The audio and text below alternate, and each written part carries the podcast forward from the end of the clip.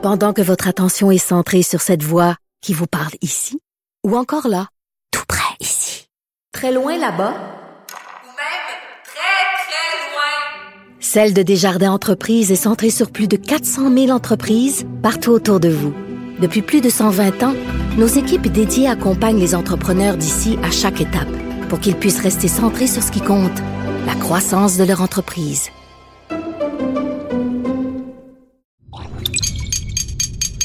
Cube Radio.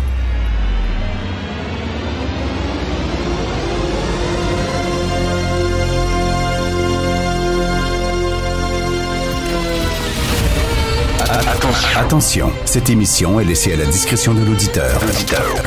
Les propos et les opinions tenues lors des deux prochaines heures peuvent choquer. Peuvent choquer. Oreilles sensibles s'abstenir.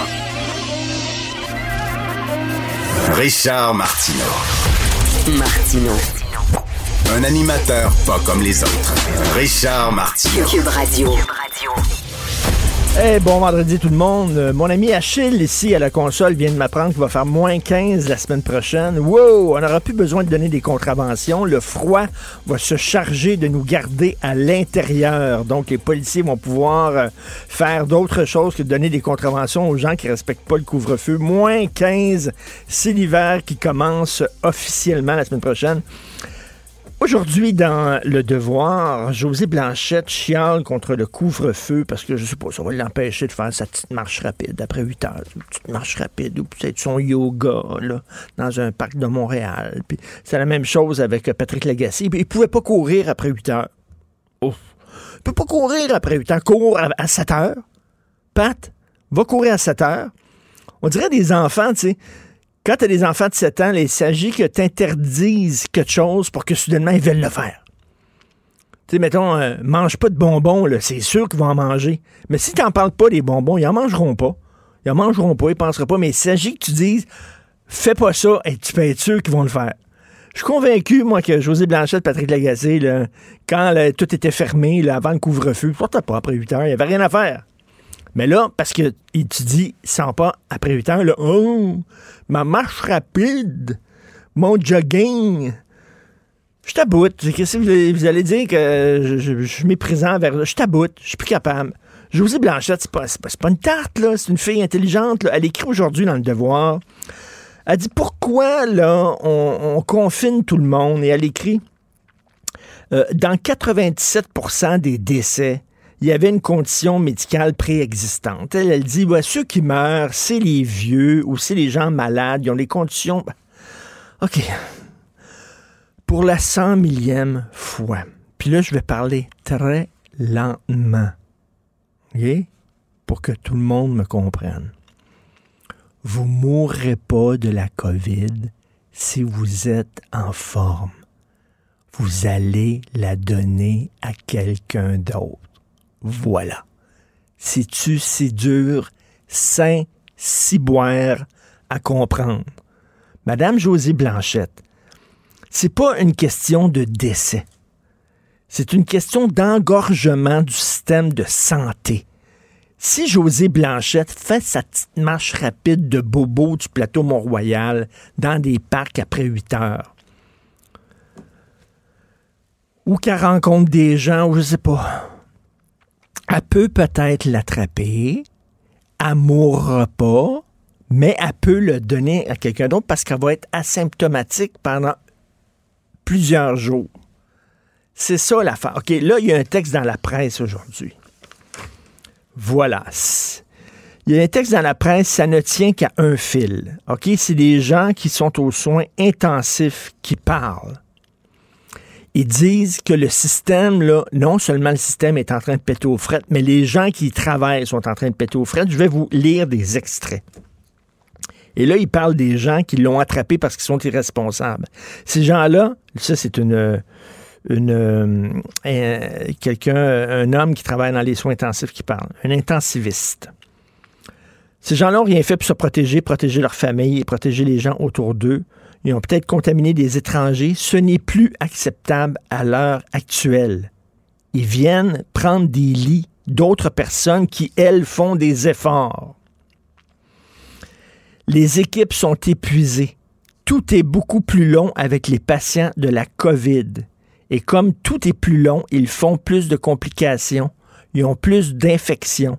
Des infections qu'on n'avait pas l'habitude de voir chez des personnes qui ont un système immunitaire normal. Et écoutez bien ça. Ça, c'est le docteur Simon qui parle de ça, puis on l'a tantôt, docteur Simon. Un infarctus, quelqu'un qui a une crise cardiaque, c'est deux, trois jours aux soins intensifs. Une pneumonie, c'est six jours aux soins intensifs. La COVID, c'est 14 jours. Un cas de COVID, ça équivaut à plusieurs pontages. Il y a des patients qui sont intubés, qui sont allongés sur le ventre pour ménager leurs poumons. Les équipes sont à bout. Ils voient des gens mourir seuls, sans leurs proches. Puis là, il y a une femme aux soins intensifs qui parle avec la voix brisée aux journalistes de la presse. C'est très difficile de se faire dire au téléphone les dernières paroles qu'un proche veut que tu aies chuchotées à l'oreille de ton patient en lui tenant la main. Il y, a, des gens qui appellent à l'hôpital. Mon père est en train de mourir, dis-lui que je l'aime, va lui dire que je l'aime. Puis la fille ou son intensif voit à l'oreille du bonhomme, puis ton fils fait dire qu'il t'aime. C'est ça, Chris, la réalité. Mais, ma marche rapide, moi, après 8 heures. José Blanchette. Oui, mais ma course, moi, je cours avec mon ami de Pat Lagacé. Venant de Tata, de ce genre d'intervention-là, mais c'est déjà allumé. Quand tu dis que même eux autres commencent à chialer contre les mesures sanitaires, là, les bras m'en tombent. Christy, la, la situation, elle est très grave. Là, je continue le texte de la presse. Il y a des bozos qui vont partir en voyage, qui vont pas faire leur quarantaine, qui seront peut-être asymptomatiques.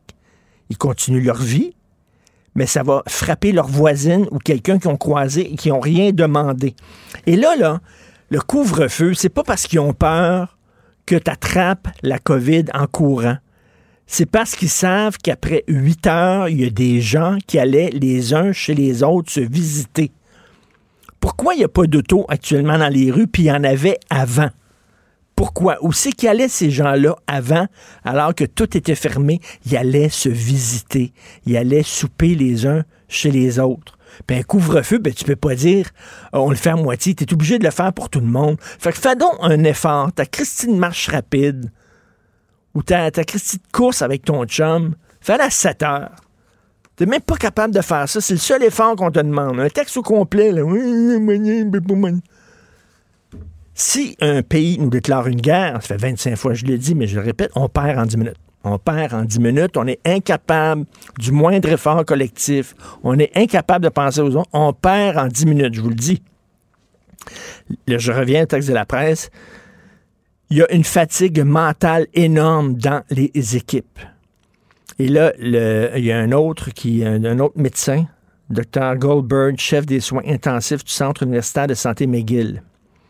Ça fait presque un an que ça existe, mais on dirait que ça fait dix ans que ça dure. Les infirmières, les inhalothérapeutes font un travail exceptionnel. Ils acceptent d'augmenter leurs heures de travail alors que leur santé est à risque, mais ils constatent que l'anxiété et le stress du personnel sont extrêmement élevés. On roule alors que le réservoir est à vide, mais on continue de rouler. Pensez-vous que le docteur Peter Goldberg, il fait de la marche rapide ou de la course? Oui, il en fait dans les couloirs de l'hôpital. C'est ça, lui, son exercice. Ça marche rapide, là. C'est d'un lit à l'autre, puis tout ça. J'en reviens pas, je suis taboute. Vous écoutez Martineau.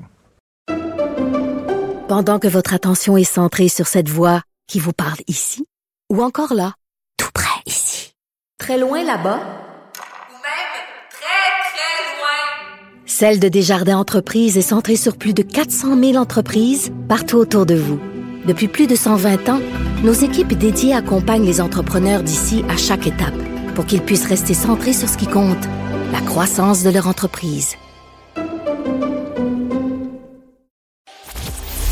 Si c'est vrai qu'on aime autant qu'on déteste, Martineau, c'est sûrement l'animateur le plus aimé au Québec. Vous écoutez Martineau. Cube Radio. Le, commentaire de Félix Séguin, un journaliste d'enquête pas comme les autres. Hey Félix, pendant longtemps, je riais, moi, des complotistes. Je trouve qu'il n'y avait rien de plus drôle qu'un complotiste. Les gens qui croient toutes sortes de complots débiles sur les reptiliens, sur la Terre plate, sur le Big Pharma, etc. Mais là, c'est de moins en moins drôle. Et on a aujourd'hui, justement, deux textes dans deux euh, médias différents. Donc, tu signes un texte dans le Journal de Montréal disant que les complotistes visent des grosses infrastructures, comme par exemple les ponts. Et pendant ce temps-là, à la presse, euh, même chose, les complotistes qui visent les sites de vaccination. On rit plus, là. On rit plus là. Attention tout le monde, Filou est pas content ce matin. euh, papa est pas content de vous là, les complotistes là. Papa est très très très fâché parce que là il trouve que vous, euh, comme ils disent en anglais, you're pushing the envelope. Oui. Euh, tu sais, dans, dans, tout ça, effectivement, tu as raison. Le, bon préambule, deux médias, deux grands médias du Québec, le Journal de Montréal, la presse, signent aujourd'hui en même temps euh, une chronique sur ce, ce, ce, que sont capables de faire les complotistes. Je vais d'abord te parler euh, de ce que nous avons signé au bureau d'enquête dans le Journal de Montréal. C'est que les policiers, dans le fond, ont resserré la surveillance de, de, de certains ponts, comme le pont Jean-Cartier, comme d'autres infrastructures, parce qu'il y a des, des menaces, et certaines assez explicites, sur l'intégrité de celles-ci par des euh, conspirationnistes plus euh, radicaux. Et c'est d'ailleurs, tu vois, là, là où tout le monde est un peu parti en roue libre là-dedans, là, euh, c'est à l'annonce du couvre-feu. Les policiers à qui nous parlons, qui surveillent qui effectuent une vigie des groupes euh, complotistes ou des groupes même d'extrême droite et d'extrême gauche aussi, euh, disent que euh, ça les a fait un peu dérailler l'annonce du couvre-feu. Et en plus, on va euh, juxtaposer à cet événement-là, bien sûr, euh, l'attaque, disons-le, sur le Capitole par les partisans mmh, trumpistes. Mmh. Alors, tu comprends que le faible la, faiblesse, euh, parfois, selon les policiers à qui on parle, du euh, mental de certaines personnes, lorsque des événements comme ceux-ci se profilent, et là, il y en a deux en même temps, ça crée comme un genre de tempête parfaite, si tu veux. Et c'est là que tu vois là, que tout le mal que Donald Trump a fait, parce qu'avant, les complotistes, c'était des gens marginalisés, c'était des gens, de, on riait de ces gens-là, etc. Mais lui, il leur a donné comme une certaine noblesse. C'est quand tu dis le président de la nation la plus puissante au monde est lui-même un complotiste et croit toutes sortes d'affaires, fait que là, tu viens de donner, là, soudainement, d'ouvrir la porte à ces gens-là. Ben c'est ça, tu sais, tu donnes, en fait, là, moi je me fais, je, je fais toujours l'analogie, tu sais, c'est comme si, euh, c'est comme si l'eau montait dans une pièce où tu es euh, embarré, puis allait rejoindre bientôt le plafond. Ben mm. euh, Donald Trump a arrêté l'eau de monter, puis il a fait en sorte que les, les complotistes se noient pas dans leur délire, puis les a accrédités. Fait qu'ils ont encore un peu de place pour respirer dans leur théorie complètement débile. Sauf que euh, tu vois le problème de ça, puis, puis c'est ça qui est important aussi à, te mentionner ce matin, c'est que le Québec présentement et le Canada est très, très préoccupé par la portée de certains complotistes radicaux pour deux raisons. D'abord parce que euh, on, on, voit une recrudescence euh, notable des crimes et, des euh, crimes de menaces, d'incitation à la haine, et etc. On n'a qu'à penser au beau Pierre Dion euh, et toute sa gang. Et ces gens-là sont, selon les policiers, assez désorganisés. Et c'est ça le problème, parce que quand tu es désorganisé, tu es plus difficile à cibler.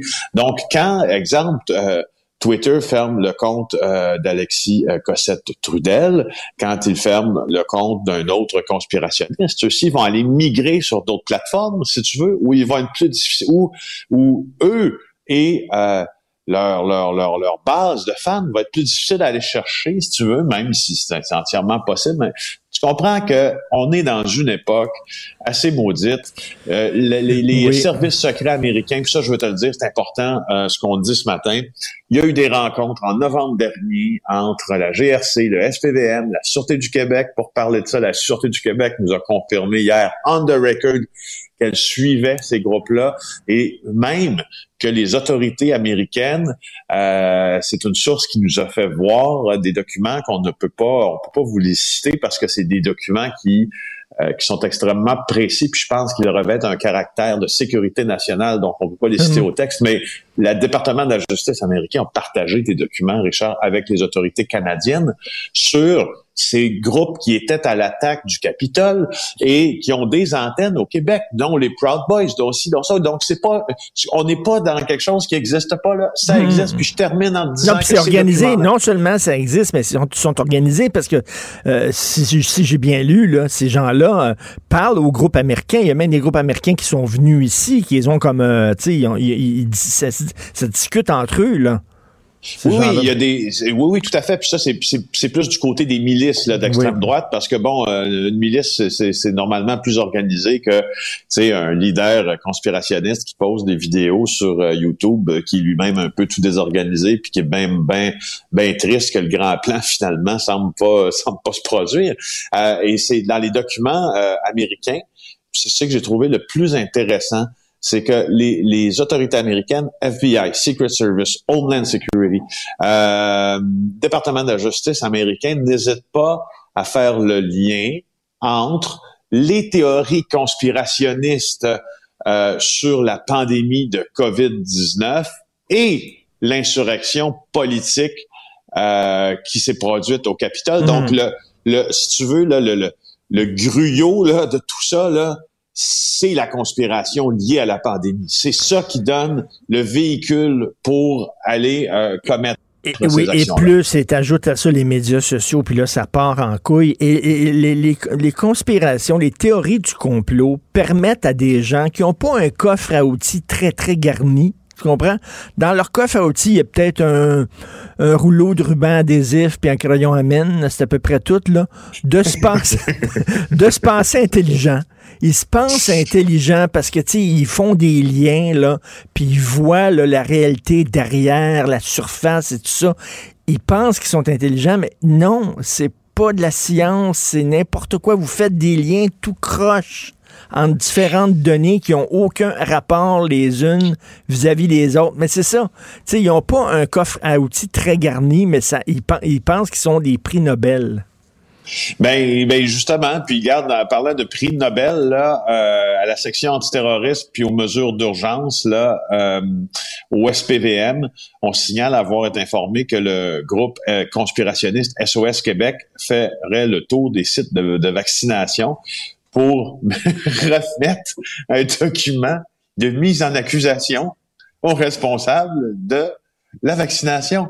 C'est capoté. Ça veut dire que t'as des, t'sais, t'as des gens qui veulent faire le tour des sites où on vaccine en disant nous autres on va vous arrêter. Ça c'est c'est un peu euh, depuis le début là de la pandémie, tu as un grand mouvement qui euh, qui parle des arrestations citoyennes parce que juste by the way Richard, toi comme citoyen, tu peux procéder à une arrestation si euh, tu- c'est c'est c'est prévu. Ah ouais, Au c'est cas pas un c'est mythe, juste que ça. ça- Non, non, ça, c'est pas un mythe, mais les circonstances à rencontrer pour euh, et puis les, les prérogatives à rencontrer pour effectuer une arrestation citoyenne, je peux-tu te dire que c'est compliqué Écoute, en écoute, temps- Félix, Félix, je fais une parenthèse, puis ça va te faire sourire, puis ça va faire sourire nos auditeurs. T'en souviens-tu, le gars, je pense que c'était à Québec, il Oui. avait procédé à une arrestation citoyenne. Oui. Sa voisine volait sa bouffe de chat. Oui. Il mettait de la bouffe pour nourrir son plus, chat, son pense. chien, puis elle volait sa bouffe. Et le Oui. gars, il a fait comme une arrestation citoyenne. Il te l'a pogné, il l'a jeté à terre, puis il a, il a attaché les mains là, avec euh, des, des trucs en plastique là, pour euh, attacher les sacs de vidange. Là. Oui, ouais, c'est exactement. Alors, tu- tu- tu- c'est justement, je m'en allais exactement là. Et cette euh, arrestation citoyenne a été, sans surprise, invalidée par le tribunal parce que ça s'est rendu devant la cour. Alors, t'imagines ceux qui pensent qu'ils vont aller arrêter Horacio Arruda, puis ceux qui vaccinent euh, nos populations vulnérables, à quel point, euh, à quel point ça, comme comme tu dis souvent, ça ferme pas égal. Alors, euh, le groupe qui veut aller arrêter du monde, là, il s'appelle SOS Québec, 10 000 membres dans un groupe privé, 10 000 membres. là. 10 000 membres. Écoute, euh, Amir Kadir, sur sa page Facebook, s'est fait vacciner, puis il parle de ça. Et Maude Boutet, qui est à la recherche dans l'équipe, elle me dit il faut que tu ailles lire les commentaires après. Après le statut d'Amir Kadir, tu as, des centaines de commentaires. Puis à peu près, là, le trois quarts, elle me dit c'est des coucous. C'est des coucous disant là, les vaccins, c'est pas bon, puis la 5G, puis Bill Gates, puis les Big Pharma, puis tout ça. Écoute, Kadir est complètement découragé. Mais je, je, mais, je, mais, mais je, je le comprends, c'est pas une époque euh, c'est pas c'est pas une époque glorieuse euh, pour pour pour personne. Puis c'est quoi? Même pas pour nous, même pas pour les journalistes, parce que en fait, euh, on est encore en train de s'interroger, je pense, sur comment traiter ces gens. amener à la raison. Tu sais, on on, on a souligné à gros traits le caractère complètement débile de ce que certaines personnes disaient dans notre top 10 là, des covidios avant les fêtes. On a fait ça, moi et toi, en chronique.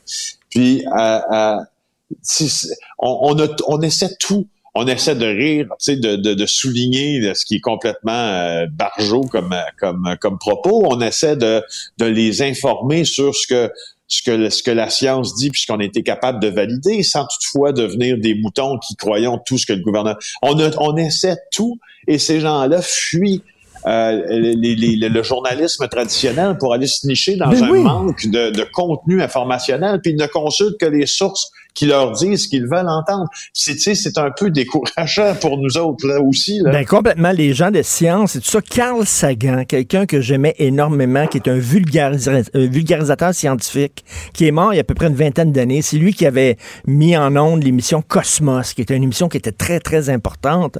Avant de mourir, il y avait, il y avait un cancer, il savait qu'il allait mourir, et il a écrit un livre en disant, écoutez, moi, en tant qu'homme de science, je suis très inquiet parce que j'ai l'impression qu'on est en train de retourner à un nouveau Moyen Âge, c'est-à-dire une ère obscure, une ère où les gens croient toutes sortes de sornettes, de superstitions et tout ça. Et lui, comme homme de science, ça l'inquiétait. Et ça, Félix, c'était à peu près il y a 20 ans. T'imagines aujourd'hui, Carl Sagan, s'il voyait ce qui se passe, il était prophétique. Il dit, on recule, on est en train de reculer là, plutôt qu'avancer. On s'en va pas vers l'âge des Lumières, on s'en va vers une nouvelle, une nouvelle grande noirceur. Ben c'est ça, on est dedans, là. Ben oui, on, on semble dedans. Quand tu regardes le propos des, de nos anti-vaccins là, qui vont aller mettre en accusation du monde, là, c'est, c'est, c'est- ils parlent de vaccins illégaux et de génocide moderne. Ben voyons Ben, donc, génocide. Là, les mots veulent plus rien dire. Les là. mots veulent, c'est ça. Eh ben, exactement. C'est là où je m'en allais. Quand tu prononces ce genre de mots-là pour une campagne de vaccination qui est basée, ben, ma foi, sur ce que la science a pu découvrir sur le vaccin, puis, euh, puis, puis, puis, puis, puis qui Ben. peut s'inoculer, puis tout ça. Ben, tu, tu parles de quoi quand tu, quand, quand tu colles ça au mot génocide? Ça veut dire quoi ce qui s'est passé au Kosovo au Rwanda? C'est ça. c'est- c'est plus, il y a plus de discussion. C'est un, c'est un, c'est un, euh, Tes prochains, tes, abyssal tes comme prochains documentaires que tu fais, là, les prochains documentaires que tu vas faire pour l'hélico, là, il faut que tu portes un hoodie, là. OK, il faut que tu filmes ça dans ton sol, il faut qu'il y ait de la musique comme... c'est vrai. Là, les gens vont te prendre au sérieux. Puis là, tu vas voir un hoodie, puis il faut que tu chuchotes. Bonjour, c'est Félix Séguin. Alors là, ça, là, les gens vont dire, hey, ça, c'est un vrai documentaire. Un peu, un peu chaud d'ail, idéalement, un petit peu chaud. Oui, oui, oui, un petit peu chaud, là, t'as vu un peu trop, là, puis là, tu te pars avec ça, là, puis là, c'est, c'est top shape. Top, Ah, top c'est niveau, déco- top niveau, Richard. décourageant. Écoute, passe un bon week-end malgré tout ça et ça démontre l'importance euh, justement du journalisme d'enquête et de des vulgarisateurs scientifiques. C'est très important pour lutter contre ces bozos-là. Faut le dire, des bozos. Bon week-end, Félix. En bon entendeur, bye. Salut. Cube Radio. Cube Radio. En direct à LCN. Salut Richard. Salut Jean-François, je t'entendais sur l'impact que changé de nom, qui Ouais. devient le Club de football de Montréal. Est-ce que tu connais le bon fromage? de foot. Club Le de Club foot. de foot de Montréal. Est-ce que tu connais le bon fromage, le Migneron? Alors, il- Oui, il, va changer de de, nom. Oui, il va changer de nom. Il va s'appeler le fromage de Charlevoix. D'ailleurs, je sais pas si tu as reçu le mémo. Moi, je viens de recevoir ça, le mémo. Québec Matin, à partir de lundi, change de titre. Ça va s'appeler l'émission du matin de LCN. Et moi, Richard Martineau, je m'appellerai plus Richard idée. Martineau. Moi, je vais m'appeler homme blanc de 59 ans. Ça, c'est plate. ça n'a pas d'allure. C'est vrai qu'il y, a du- il y a des gens, Richard, qui, qui- Je regardais juste dans mon entourage, ma fille est une fan de soccer. Elle comprenait pas qu'on se débarrasse du nom de l'impact. Ben- Il y avait une appartenance à ce nom-là. Ben, les Canadiens de Montréal, ça va s'appeler Équipe de hockey de Montréal. On n'en sortira pas.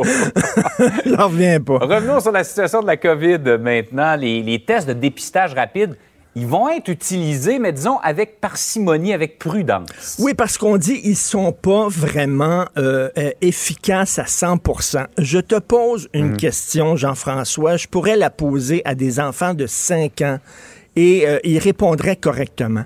Qu'est-ce qui est mieux dans ta maison? Avoir une alarme de feu qui est efficace à 80% ou pas d'alarme de feu? OK, je pose la question. La réponse s'impose d'elle-même. Hein? Eh, voyons, ça n'a aucun bon sens. Et comme disait euh, Véronique Yvon, elle dit là, là, on prend notre temps, on niaise, on est en retard sur des choses qui nous paraissent pourtant des évidences.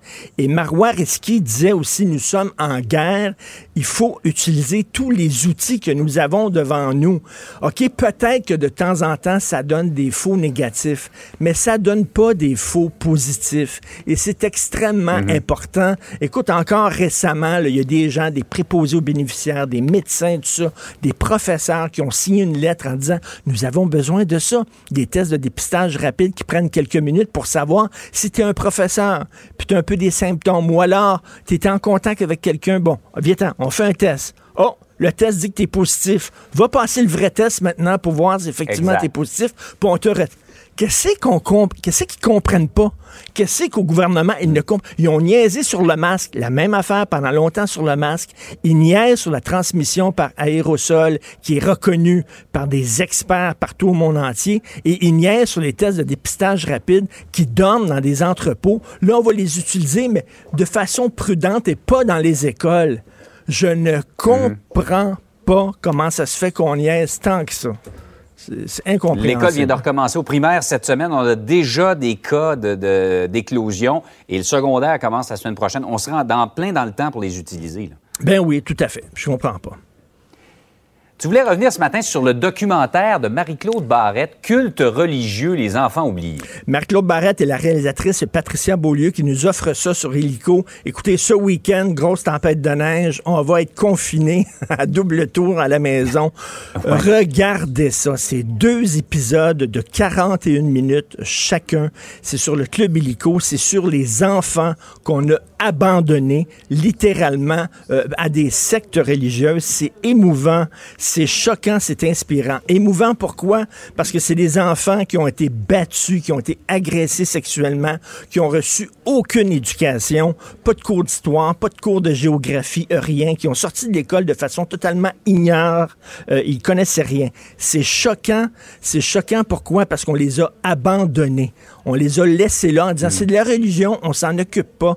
Marie-Claude Barrette, pendant des mois, a voulu avoir une entrevue avec M. Dubé, euh, ministre euh, des- de la Santé et des Affaires sociales, et le ministre de l'Éducation, M. Roberge, fin de non-recevoir. Ils n'ont pas voulu en parler. Elle voulait leur Ah, demander ouais. comment ça se fait que le système abandonne ces enfants-là. Et c'est surtout inspirant, et je te jure, Jean-François, j'avais les larmes aux yeux, de voir ces gens-là qui nous parlent, qui avaient 14 ans, OK, 17 ans, qui ont quitté leurs parents, leurs frères et sœurs, qui sont partis, euh, qui avaient aucune éducation, qui savaient pas où aller. Il y en a qui sont tombés dans la rue. Il y a une fille elle qui a fait de la prostitution, mais ils s'en sont sortis. Aujourd'hui, ils ont un travail, ils sont heureux, ils ont des enfants, ils sont des pères et des mères de famille heureux. Tu regardes ces gens-là, tu dis une leçon de courage Ah oui. extraordinaire. Et euh, vous avez besoin d'une boîte de Kleenex en écoutant ça. C'est un Ah excellent documentaire. Et moi, je veux, je veux que le ministre de l'Éducation et le ministre de la Santé et des Affaires sociales regardent ce documentaire-là et qu'ils répondent aux questions de Marie-Claude Barrette pour Mhm. une suite ou je sais pas. Mais vraiment, c'est excellent. C'est des enfants qu'on abandonne. Et je veux saluer Ben aussi Illico, qui diffuse de plus en plus de longs euh, documentaires comme ça. Mm. C'est très important. Il y a une fin aussi de la population. Ils veulent voir des documentaires pour essayer de comprendre ce qui Ouais. se passe dans notre monde. Donc, euh, c'est très important.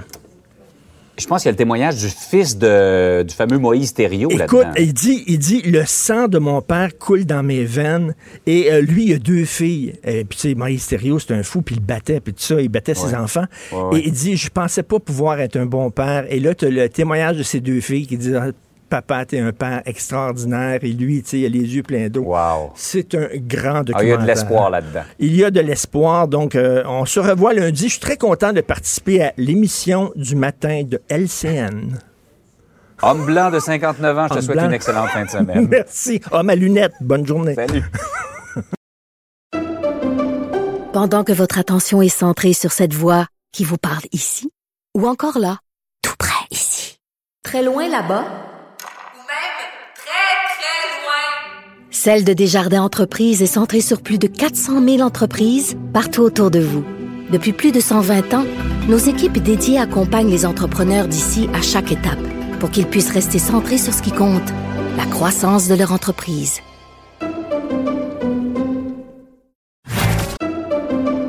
Pendant que votre attention est centrée sur cette voix qui vous parle ici, ou encore là, tout près ici, très loin là-bas, Ou même très, très loin. Celle de Desjardins Entreprises est centrée sur plus de 400 000 entreprises partout autour de vous. Depuis plus de 120 ans, nos équipes dédiées accompagnent les entrepreneurs d'ici à chaque étape pour qu'ils puissent rester centrés sur ce qui compte, la croissance de leur entreprise. Martino. Même avec un masque, c'est impossible de le filtrer. Vous écoutez Martino. Cube Radio. La chronique argent. Une vision des finances pas comme les autres. Quand le bâtiment va, tout va, tout va. On entend chanter les villes et les campagnes. Quand le bâtiment va, tout va, tout va. Partout il y a de la joie quand le bâtiment va. Partout, il y a de la joie quand le bâtiment va. Écoute, Yves Daou, directeur de la section du Journal de Montréal, Journal de Québec, je ne connaissais pas pantoute cette tune là Bah, tu dois l'avoir déjà fredonné, voyons donc. Pantoute, c'est qui ça? C'est euh, Andy Co- Colli. euh, Annie, Annie Cordy. Oui, une Quand le bâtiment va, tout va. Ben, je peux te dire que on peut dire ça de façon économique, mais pas nécessairement de façon sanitaire. Écoute, hier, là, c'est surprenant. Tu as eu une sortie, deux sorties hier. Il y a d'abord le ministre du Travail, Jean Boulet, qui est sorti là, très dur en disant on sort les griffes, tolérance zéro. Et tu les entrepreneurs en construction, le regroupement euh, qui représente tous les grands constructeurs québécois qui sont sortis en disant évidemment, on avoue clairement qu'il y a eu relâchement sur les chantiers de construction. Mais c'est-tu possible de respecter les consignes sanitaires? Là, je me fais l'avocat du diable, puis je défends les gens de la construction, OK, mettons là. Parce qu'on peut dire d'un côté, il y a deux façons de voir ça. Soit ces gens-là ont été responsables, puis tout ça, ils n'ont pas imposé les consignes, ou soit c'est pas possible de respecter les consignes sur un chantier. Bien, il y a deux choses. D'abord, il y a la question de l'intensité puis de la cadence. Là, on avait dit, là, pour le, le- le- le secteur de la construction, là, réduisons, finissons les chantiers importants puis réduisons la cadence. C'est pas ça qui est arrivé. Au contraire, il y a eu accélération, autant dans le résidentiel que dans la construction commerciale. Donc, euh, évidemment, plus d'inspecteurs ont commencé à surveiller, mais on a vu des photos récemment, des travailleurs avec le masque qui est sous le menton, puis ils sont même pas à, deux- à- à- ils sont collés, ils sont Ben pas de distance de deux mètres. Mais évidemment, tu sais, quand tu fais de la pose de Jeep, quand tu fais de poser des fenêtres, tu sais, une fenêtre qui, qui pèse 3000 livres, euh, tu peux pas juste être un. Il y a- il- C'est pas, c'est pas Obélix et Astérix, là. Ça prend quand même. euh, donc, euh, je pense que hier, euh, j'ai vu sur TVA Nouvelle, euh, il y a Pierre-Olivier Zappa qui faisait un reportage et il montrait comment il y avait des, des, des constructeurs dans le secteur commercial qui respectaient euh, ces règles-là. Et c'est assez Ah, donc, fastidieux. ah, donc c'est c'est C'est faisable, mais c'est pas évident. C'est pas, euh, pas évident. Donc, hier, il y a eu ça. Mais ce qui est encore plus intéressant, c'est que le secteur de la construction, c'est le secteur qui est le pire élève. Euh, on a vu les avis de correction qui ont été demandés par le CNSST depuis le 23 décembre. Écoute, ils ont eu 2659 en l'espace de trois mois des avis de correction. Donc, c'est énorme. Ils font partie vraiment, là, quand on regarde le nombre d'avis de correction par secteur, la construction arrive en premier, le commerce, évidemment, puis après ça, la fabrication, secteur manufacturier. OK, mais moi, je pose la question que Joseph Facal posait cette semaine dans sa chronique. Euh, les travaux de rénovation, c'est-tu vraiment essentiel? Je comprends qu'il y a des travaux de construction qui sont importants, mais les travaux de rénovation, Ben, ça peut-tu attendre, ça? Moi, je pense que ça peut attendre, sauf que euh, pour un, un entrepreneur qui se fait dire ce qui est essentiel pour lui, c'est de faire de l'argent puis finaliser ses contrats. Ben oui. Donc, euh, lui, sa notion d'essentiel est pas la même que probablement celle que tu as, Mais en même puis temps- celle que le ministre de Boulet a. là. Je sais bien, mais en même temps, si un de ses employés euh, pogne la COVID, est asymptomatique, emmène ça chez eux, le donne à ses voisins, etc., Maudite situation difficile. Puis, euh, je, te, je te- je te rappelle quand même que c'était quand même une grosse journée hier. Euh, évidemment, il y a eu une usine qui est le plus gros producteur maraîcher au Québec, qui s'appelle Vèche Pro. On en avait parlé. Ben oui. Presque 70 travailleurs qui sont guatémaltèques et mexicains dans une usine de production de salade qui, se, qui sont infectés. Euh, et donc là, hier, le ministère de- du Travail a envoyé des huissiers pour demander une ordonnance de fermeture de l'usine. Écoute, là, le- les, les- les- les- les gouvernements de ces pays-là, là, mettons, là, t'es le gouvernement du Mexique, là, tu dis, hey, là, euh, on vous envoie des, des, en- des employés là-bas, puis vous faites pas, euh, c'est quoi, c'est pas important, les Mexicains, vous vous en foutez? Ils pognent la COVID, on s'en sac, puis les Guatémaltèques, on s'en sac, puis tout ça. Et ça peut créer un incident diplomatique. Ben, moi, je, je pense que ce qui va être important, c'est que tous les employeurs respectent ces conditions, les conditions sanitaires. Tu tu peux pas te retrouver dans une chaîne de montage où ce que la moitié porte des masques, les autres portent pas des masques. Et l'autre chose qui est importante, c'est quand un travailleur est diagnostiqué avec euh, potentiellement, il faut le retirer de la chaîne de production. Ben on ne oui. peut pas le laisser là. Alors là, il y a peut-être des gens qui, qui pour maintenir leur salaire, les- les- ces gens-là à bas salaire, des, des Guatémaltèques puis des Mexicains, peut-être qu'ils se disent, je suis mieux de ne pas le dire, Ah, puis, ouais, euh, ben oui. je vais garder mon, mon, mon salaire. Et là, probablement que ça s'est multiplié. Et là, il y a eu. C'est la première fois Je que comprends, ils viennent ici, effectivement, je n'ai pas pensé à ça, mais ils viennent ici, euh, ils n'ont pas beaucoup euh, d'argent. Mm. Euh, des fois, ils renvoient l'argent à leur famille dans leur pays, puis tout ça. Puis là, ils disent, ils ont des symptômes, mais je ne le dirai pas. que J'ai besoin de cet argent-là. Ben, Rappelle-toi, Olimel, qui est un grand transformateur alimentaire, a fermé lui-même ses portes en tant que mesure que l'entreprise a prise. Mais là, ce qui est intéressant, c'est que c'est le ministère du Travail qui ferme une usine. Ça s'était pas vu depuis la pandémie. Hum, intéressant. Bon, et je veux revenir sur Couchetard avec toi, Écoute. qui est intéressé par Carrefour. Euh, tu me disais que c'est le plus gros employeur privé en France. Et que tu- moi, j'ai peur. Tu sais, tu grossis, tu grossis, tu grossis, puis un moment donné, un moment donné, tu vois trop gros, puis tu pètes. Ben, moi, je pense dans le cas de Couchetard. Rappelle-toi, toi, tu étais assez euh, jeune ou, euh, ou de la même âge que moi, là, d'avoir connu les perrettes. Ben les, oui. petits, les petits dépanneurs. Qui C'est tous des Vietnamiens.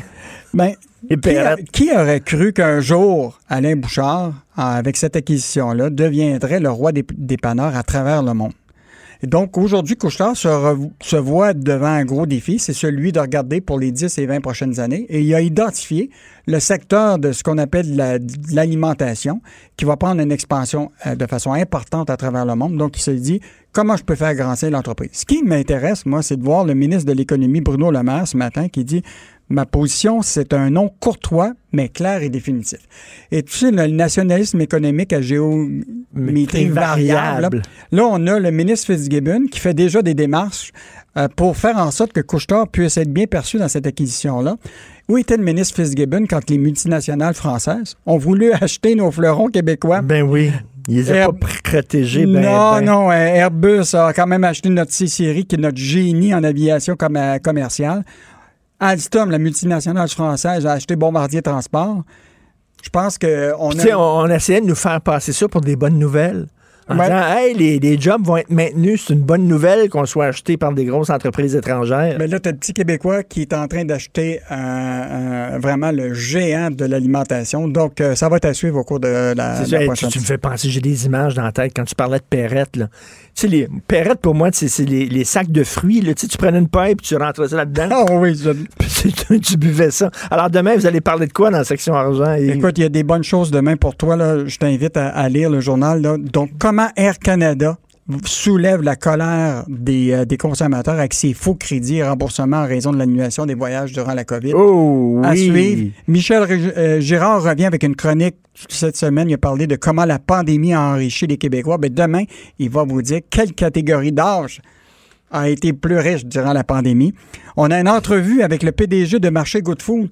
Lui, son marché explose. là. Le prêt à cuisiner à la maison, là, des augmentations incroyables, presque 33 Il, il veut, il veut livrer de l'alcool, tu me Et il disais. veut livrer l'alcool. Bonne entrevue demain. Et en terminant, j'espère que tu vas mettre ton, ton, ton épargne dans ta retraite parce que là, on va parler de REER et de CELI dans le Oh, journal de Montréal. Donc, ça, c'est important. Merci beaucoup. On va vous lire, bien sûr, puis continuer votre bon travail à la section argent. Bonne journée, Yves, qui est ici d'ailleurs pour l'enregistrement de son balado Mêlez-vous de vos affaires que vous pouvez retrouver dans notre bibliothèque balado à Cube Radio tous les vendredis. Parce que si vous ne vous mêlez pas de vos affaires, les autres vont s'en mêler puis vous ne serez pas contents. Bon week-end. Bon week-end. Gilles Proulx. Le où, quand, comment, qui, pourquoi ne s'applique pas que sa ricanade? Parle, parle, parle, genre, genre, genre. Gilles Proulx. C'est ça qu'il manque tellement en matière de journalisme et d'information. Voici le commentaire de Gilles Proulx. Oh, on va parler de la ricaneuse, Gilles. La ricaneuse, la ricaneuse, oui.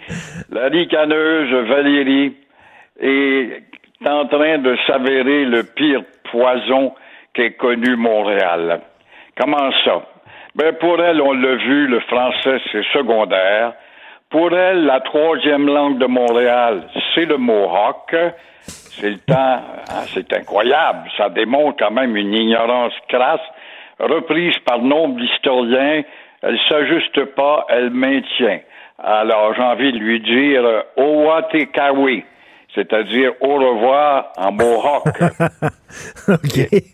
Et là, la nomination de Madame euh, Manaille. Manaoui, qui est Manaille, oui, plutôt, une femme de grande culture.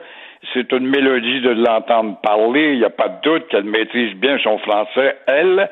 Mais elle a quand même les deux pieds dans le bain de la dénonciation de la timide, je répète, la timide loi de la laïcité. Alors, elle est la candidate euh, Et- qui devrait être la plus neutre, payée aux frais des contribuables. Ben oui, et elle, elle- je répète, hein, elle a déjà dit là, que le Québec est la référence pour les suprémacistes extrémistes du monde entier. Donc pour elle, le Québec est un repère de gens d'extrême droite. C'est ça qu'elle pense. Puis pour la récompenser, on lui a donné une belle job à la Ville de Montréal. Voilà, elle euh, n'est sûrement pas avec sa grande culture allée en Allemagne. Elle n'est pas allée euh, chez les euh, certains du Lumpen prolétariat de Londres. Elle n'est pas allée euh, en Argentine où il y a un mouvement pro-nazi très fort, où elle ignore ça pour considérer que le Québec est une terre de racisme. Il y a une dose de racisme au Québec, comme dans toutes les sociétés du monde. Mais pendant ce temps-là, Valérie, qui l'a choisi, elle, elle a dit que si la loi de la laïcité, euh, je suis contre, mais je vais la respecter. Mais elle ne voit pas qu'il y a 20 000 Montréalais qui quittent sa ville depuis quelques années, à la faveur de la Mauricie notamment, les maisons sont pas chères, ça a l'air, mais elle s'en fout parce qu'elle les remplace par des néo-québécois qui rentrent, qui sont faciles à dociliser, étant donné qu'ils ne savent rien sur les racines de Montréal. Mais en tout cas, au moins Madame qui a été nommée, qui est contestée, il faut quand même rappeler qu'elle a bien dit qu'elle se veut être une rassembleuse. Ben J'ai oui. hâte de voir ça. J'ai hâte de voir ça. Mais Montréal n'est pas une ville agréable, Gilles. Depuis quelques années, Non, il y a non. plein de gens qui quittent la ville de Montréal. C'est pas agréable du tout. Entre autres avec les travaux, euh, les, les- les détours, les chantiers, etc. Mais euh, le prix des loyers qui augmente énormément, le prix des maisons, c'est fou furieux. C'est débile complètement. Donc, euh, pas une ville très agréable. Non. Tu as raison pour les loyers parce qu'on invoque toujours le rattrapage sur Toronto ou Vancouver. Mais c'est pas parce que Toronto a un niveau de vie 20% supérieur au nôtre qu'on doit atteindre ce 20% dans le prix de la location ou de l'achat de maison. Même chose à Vancouver. Le charme de Montréal, c'était de trouver justement des logements et des maisons à un prix un peu plus abordable dans l'ensemble du Canada. On est en train de perdre ça tranquillement avec cette multitude d'édifices qui sortent de terre et on voit fort bien quand on vend des condos l'hiver, ils sont même pas illuminés. C'est des gars, des richissimes d'ailleurs, qui ont un pied à terre et qui attendent que le prix monte pour faire de la spéculation. Tout à fait. Il y a un ancien prof de l'UCAM euh, qui euh, se montrait à bisonne à ses euh, étudiantes. Et euh, là, il veut l'absolution, lui. Il veut pas avoir de casier judiciaire. Puis là, sa femme, elle dit, je peux pas croire qu'il va être déclaré délinquant dangereux juste à cause de ça. Ben, juste à cause de ça. Il se montrait à bisonne pendant des années. Voyons donc. C'est une affaire de rien. Alors, écoute, tu es un professeur d'une institution de haut savoir. À une université, c'est pas des maudites faces.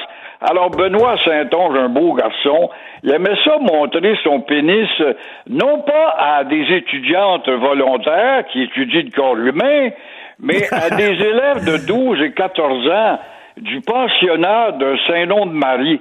Alors, il passe là en bicyclette, puis il montrait son pénis.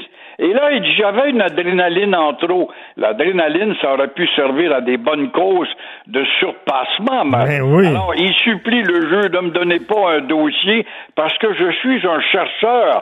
Un chercheur de troubles, il n'y a pas de doute. On peut pas voir d'autre chose que ça. Un chercheur, un chercheur de trappe qui est tombé dedans. Alors, c'est la semaine prochaine qu'on va voir quelle sorte de sentence ce comique-là va subir. Non, non, mais le, le, le- le gars, il dit Je pense avoir fait des contributions à la science.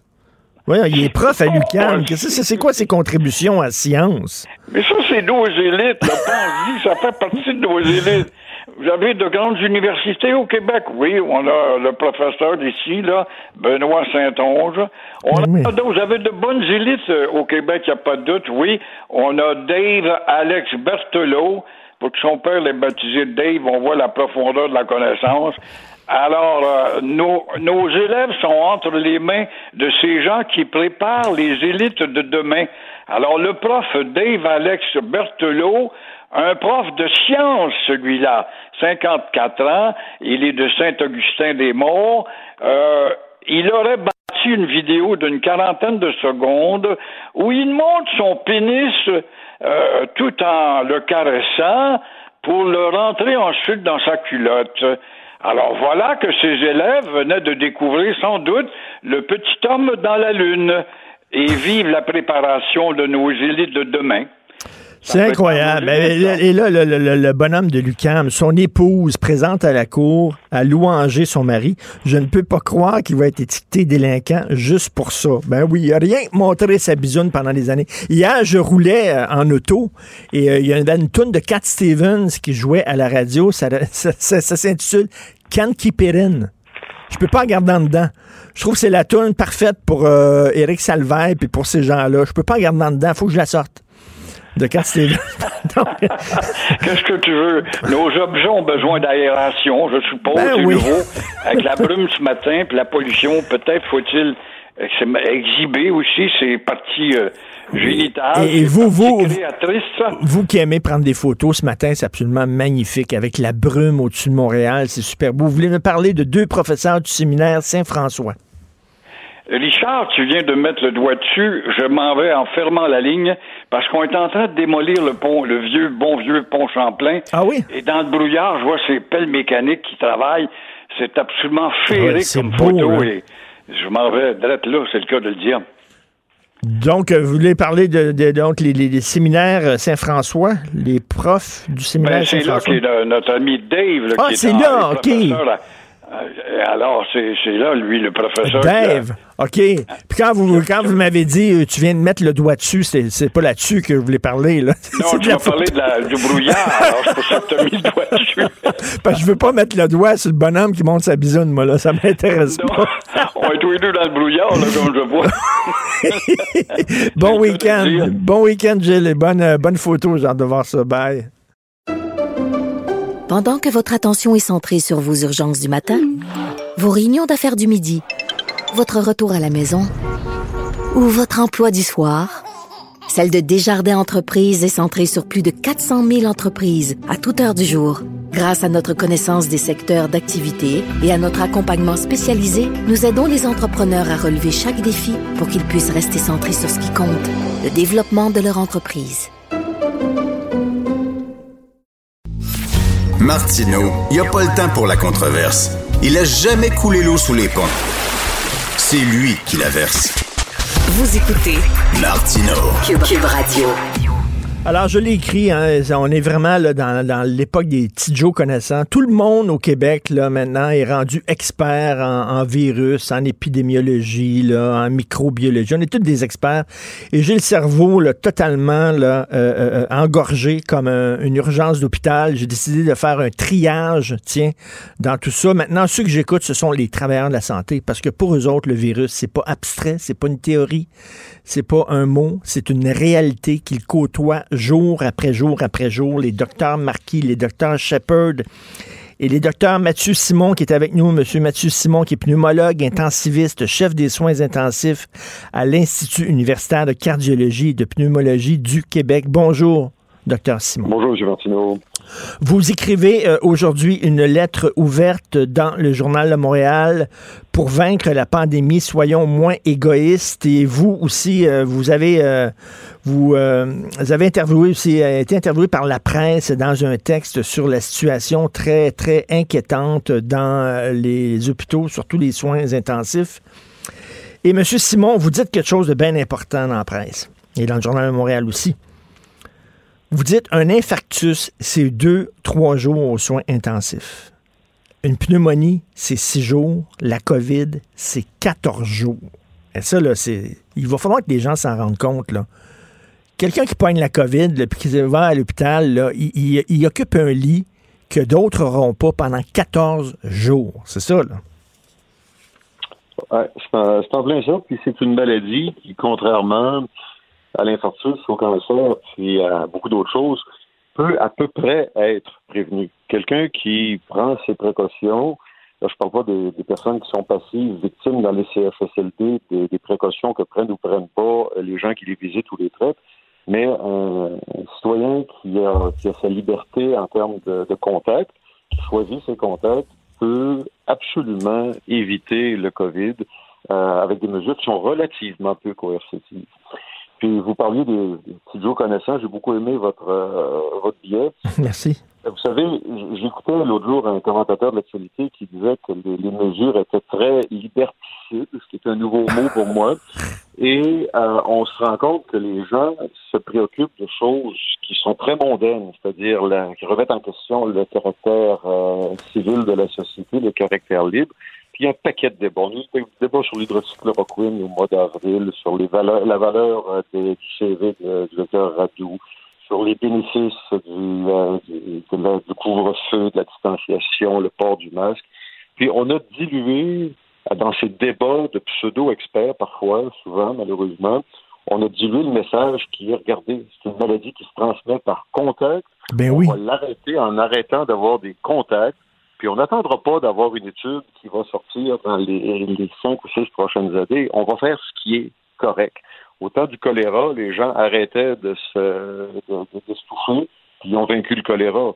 C'est la même chose avec le COVID. C'est pas compliqué. Puis malheureusement, les débats d'experts plus ou moins improvisés qui sont présents sur trop de plateformes euh, dévie l'attention de la population. On est dans un problème qui demande de la solidarité dans la distance. Allons-y, embrassons cette, euh, cette mesure d'être-là. Puis on fera des débats quand on aura les moyens d'avoir le temps de faire des débats, ce qui est plus le temps. Monsieur, monsieur Simon, il me semble que c'est ça, moi, qui, qui les, les bras m'en tombent. C'est parce que c'est pas dur à comprendre. Vaut mieux trop en faire que pas assez me semble c'est clair, c'est clair. Vaut mieux trop en faire puis dire Ah, ça, peut-être, ça allait un petit peu trop loin après la pandémie. J'aime mieux ça que de dire On aurait dû en faire plus. Voyons, Christy. Qu'est-ce qui est dur à comprendre là-dedans? Vous, savez, en, 2003, quand l'autre coronavirus qui a touché euh, de façon solide l'humanité, le SARS, avait touché Toronto, ils ont écrit quatre ou cinq ans plus tard qu'il aurait dû être un peu moins euh, prudent sur la fermeture des, hôpitaux euh, parce que justement, ils ont perdu beaucoup de victimes euh, collatérales qui n'avaient pas le SRAS, mais qui n'ont pas eu accès à des soins de santé qui étaient par ailleurs nécessaires. Vous avez vu au cours des derniers jours beaucoup d'intervenants s'élever pour correctement protéger les intérêts des autres patients qui n'ont pas le, le COVID c'est pas question de ne pas traiter les gens qui ont le COVID, pas du tout. Mais vous êtes pris avec de la traumato, un infarctus, un cancer, puis un COVID. La maladie la plus facile à éviter ben à ce moment-ci, aujourd'hui, c'est le COVID, on peut tous le faire.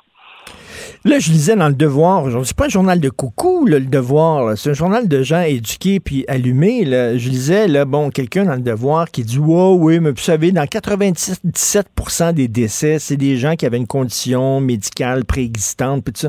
Puis elle est relativement jeune, puis elle n'en mourra pas. Mais ce qu'ils ne comprennent pas, c'est OK, peut-être que tu n'en mourras pas, sauf que tu vas l'attraper, tu n'auras pas de symptômes. Toi, tu vas t'en sortir correctement, mais tu vas donner la maladie à d'autres qui vont aller engorger le système de santé qui est déjà en train de péter aux frettes. Docteur Simon, qu'est-ce qui est si difficile que ça à comprendre? Si même les gens du devoir ne comprennent pas, maudit? Ben, vous savez, c'est moi je, je suis malheureux de voir la société se fissurer comme ça en disant moi ça me touche pas, je fais comme si de rien n'était. Euh, je n'ai pas lu l'article en particulier, mais c'est quand même un propos qu'on voit euh, dans beaucoup de plateformes. Mais vous savez, la personne là, qui est allée dans le sud peut-être faire le party, puis qui a 30 ans, puis qui est en qui est en forme, effectivement, probablement que dans le pire des cas, elle va avoir euh, une anosmie. Quoique j'ai j'ai une patiente aux soins intensifs présentement qui, qui est dans la trentaine, puis qui n'a pas d'antécédents, puis qui, qui est plutôt précaire. Mais bon, ces personnes-là, s'ils reviennent, ils font pas la quarantaine, puis ils s'en retournent travailler comme infirmière, préposée aux bénéficiaires, médecin, quelqu'un qui a, qui a un contact avec le public, quel qu'il soit, ben, il peut effectivement passer pendant les 14 jours qui suivent son, son, son infection, l'infection à du monde qui ne le savent pas et qui sont beaucoup moins bien équipés pour y faire face. Ben qui oui. vont effectivement se ramasser à l'hôpital. Ça engorge les, hôpitaux, puis ça, donc, on parle beaucoup d'engorgement des hôpitaux, mais ça crée des drames humains pour la personne qui est infectée, puis pour la personne qui n'aura pas son pontage, sa chirurgie de cancer et autre chose qui l'aurait eu si on n'avait pas eu cette infection-là inutile dans la population. Et là, on revient là-dessus. Là. Il y a une dame qui a témoigné, elle avait besoin d'une greffe, elle a son cœur, une nouvelle valve, parce qu'elle a un problème cardiaque important. Ça a été reporté. Une femme qui devait se faire enlever une tumeur cancéreuse, ça a été euh, reporté. Pensez-vous vraiment que les gens de la santé font ça pour le fun, de reporter des chirurgies importantes comme ça? Non. Ils sont obligés parce que c'est en train de péter le système de santé, parce qu'il y a trop de gens qui ont été irresponsables et que là, qui se retrouvent à l'hôpital. Et, et- écoutez, docteur Simon, le, ma blonde vient de m'envoyer ça. Frédéric Mitterrand, je ne sais pas si vous connaissez, mais c'est un ancien ministre de la Culture en France, quelqu'un de très, très, très important en France qui animait des émissions de télévision, tout ça. Il vient d'être hospitalisé d'urgence à Paris. L'ancien ministre de la Culture, 73 ans, il a contracté la COVID quand? À l'occasion d'un rassemblement familial à Noël. Là, là, c'est rendu là, que monsieur, madame, tout le monde qui ne comprennent pas, c'est correct. Mais quand il y a des politiciens qui s'en foutent, quand il y a le boss de Radio-Canada qui a décidé d'aller en Floride, puis tout ça, là, c'est l'ancien ministre de la Culture qui a fait un party dans le temps des fêtes. Quand le message ne passe même pas chez ces gens-là, qui devraient être les plus, les plus exemplaires de notre société, c'est décourageant. Oui, c'est triste parce qu'effectivement, quand tu prends une position publique, quelle qu'elle soit, ben, il y a un devoir de, de mettre tes bottines ou sur tes babines, comme, disait- comme disait l'autre. Puis, c'est quelque chose qu'on ne voit pas. Puis, à côté des figures publiques comme Monsieur, Monsieur Mitterrand et quelques autres, euh, il y a toute l'hypocrisie qu'on a entre nous. Combien de fois on a raté l'occasion de dire à un proche qui avait un comportement à risque, écoute, tu pourrais peut-être ne pas faire ça les gens ont comme une espèce d'omerta. Ils se disent, ah ben là, je veux pas me chicaner avec quelqu'un. Puis c'est effectivement un débat qui enflamme les passions. Ah, puis malheureusement, c'est à chacun d'entre nous, puis c'est pas au gouvernement, puis c'est pas à la police, puis c'est pas à, à l'armée, de, de nous dire, regardez, là, faites ce qui est opportun de faire à ce moment-ci. À la rigueur, puis on en a déjà discuté ensemble, le- des sociétés ou des contextes extrêmement contrôlants ont montré qu'en six semaines, on est capable de tuer une pandémie dans l'œuf. Mais ça, c'est en faisant des mesures dont vous et moi, puis personne ne veulent, qui sont très liberticides, manifestement. Mais là, ça fait un an que ça, dure pratiquement. Il faut se donner un, un reality check, là, se dire, écoute, là, on s'est rendu là parce qu'on a été mou. Euh, mou parce qu'on est on- on- foncièrement, les Québécois, on est des gens qui sommes, euh, qui sommes indépendants, qui sommes, euh, qui sommes fiers de notre, de notre différence. Mais ça, ça nous a peut-être blessés ici. C'est-à-dire, à force d'afficher notre différence puis notre certaine indiscipline, puis je dis ça dans le sens positif du terme parce qu'on est fougueux, ben, cette affaire-là nous a blessés parce qu'on est de la misère à monter une réponse collective, uniforme, monolithique, qui seule peut bloquer le virus. Et moi, moi, je vais sortir de cette pandémie-là avec un goût amer dans la bouche. J'ai vu des choses des Québécois que euh, j'aurais aimé ne pas voir, docteur Simon. Le manque de solidarité. Un chroniqueur de la presse cette semaine. Oui, mais moi, je peux pas aller faire mon jogging après 8 heures. Hey! Hey! Attends une minute, là! Il y a des gens qui ont le cancer, leur, leur chirurgie est reportée. Il y a des gens qui font comme vous, vous, des, des, des 24 heures, des 48 heures. Il y, a, il y des gens qui sont épuisés dans le système de santé. Puis toi, tu chiales parce que tu peux pas aller courir après 8 heures. Écoutez, quand, quand le nombril devient un cratère, c'est toujours un problème. Euh, puis on en a eu plusieurs démonstrations. Écoutez, j'écoutais euh, le président de l'Association olympique euh, canadienne qui réclamait la vaccination prioritaire des athlètes olympiques pour qu'ils puissent avoir des Olympiques à Tokyo en 2021. Ah, bon, euh, ça veut dire qu'il faut vraiment qu'il regarde purement son monde à lui pour se dire que des athlètes en parfaite santé qui ont 20 ans devraient être priorisés par rapport à toutes sortes d'intervenants qui sont soit à risque ou qui donnent des soins ou qui donnent des services essentiels. Euh, c'est bien beau les Olympiques, c'est correct, mais il y a personne ici qui va être plus en santé parce que un gars a, a battu le record du monde d'une centième de seconde sur le 100 mètres. Hein? Et, et docteur Simon, je suis découragé de vous dire ça. J'en ai honte, mais ici, sur les ondes de mon émission, il y a un invité à un moment donné qui a dit Ouais, ouais, bon, ils chialent beaucoup les gens du milieu de la santé, mais ça, c'est les syndicats. C'est parce qu'ils veulent avoir un meilleur salaire puis de meilleures conditions euh, euh, de travail, puis ils utilisent, ils utilisent la, pandémie actuelle pour faire pression. Si vous pensez de ça? Bah, écoutez, je pense que c'est très réductif. Malheureusement, c'est sûr que n'importe quelle crise amène pour certains des opportunités. On l'a vu sur plusieurs, euh, plusieurs occasions. Euh, c'est pas un moment de revendiquer euh, quoi que ce soit pour un, sous-groupe, pour un individu. C'est le temps de faire notre travail collectivement. Puis, je pense que la position de quelques corps de métier que ce soit, de quelques euh, professionnels, travailleurs, citoyens, sera appréciée à la fin de tout ça, quand on fera le, le post-mortem de la pandémie. On se dira, ben, eux autres, ils ont été du bon bord, on va les Mhm. écouter dorénavant. Mhm. Puis les autres, ben, ils ont donné un mauvais exemple, ils vont perdre encore un peu de crédibilité puis d'importance. Donc, c'est, je pense pas qu'il y a de revendication à faire autrement que de faire ton travail. Puis après ça, tu diras, ben, regardez, j'ai fait mon travail, est-ce que ça mérite quelque forme de, de reconnaissance que ce soit? Puis encore là, rechercher la reconnaissance, on s'entend, c'est une tâche collective. On est tous là-dedans. Il n'y a personne qui devrait trouver un moyen de se sentir plus important que d'autres dans cette situation-là. Vous m'avez mis euh, beaucoup en valeur, puis écoutez, je ne sais pas si je vous remercie ou si je vous déteste, mais en tout cas, vous m'avez donné une tribune que je trouve extrêmement intéressante, puis je vous en remercie sur cet aspect-là. Mon objectif, c'est pas de devenir membre de l'Union des artistes un de ces jours. Non, je sais. pas de rencontrer Carey Price, c'est de passer au monde ce que moi je fais dans la vie. Moi, je- j'essaie de sauver des vies, j'essaie de- d'aider des gens à vivre une meilleure vie après un épisode de soins catastrophiques.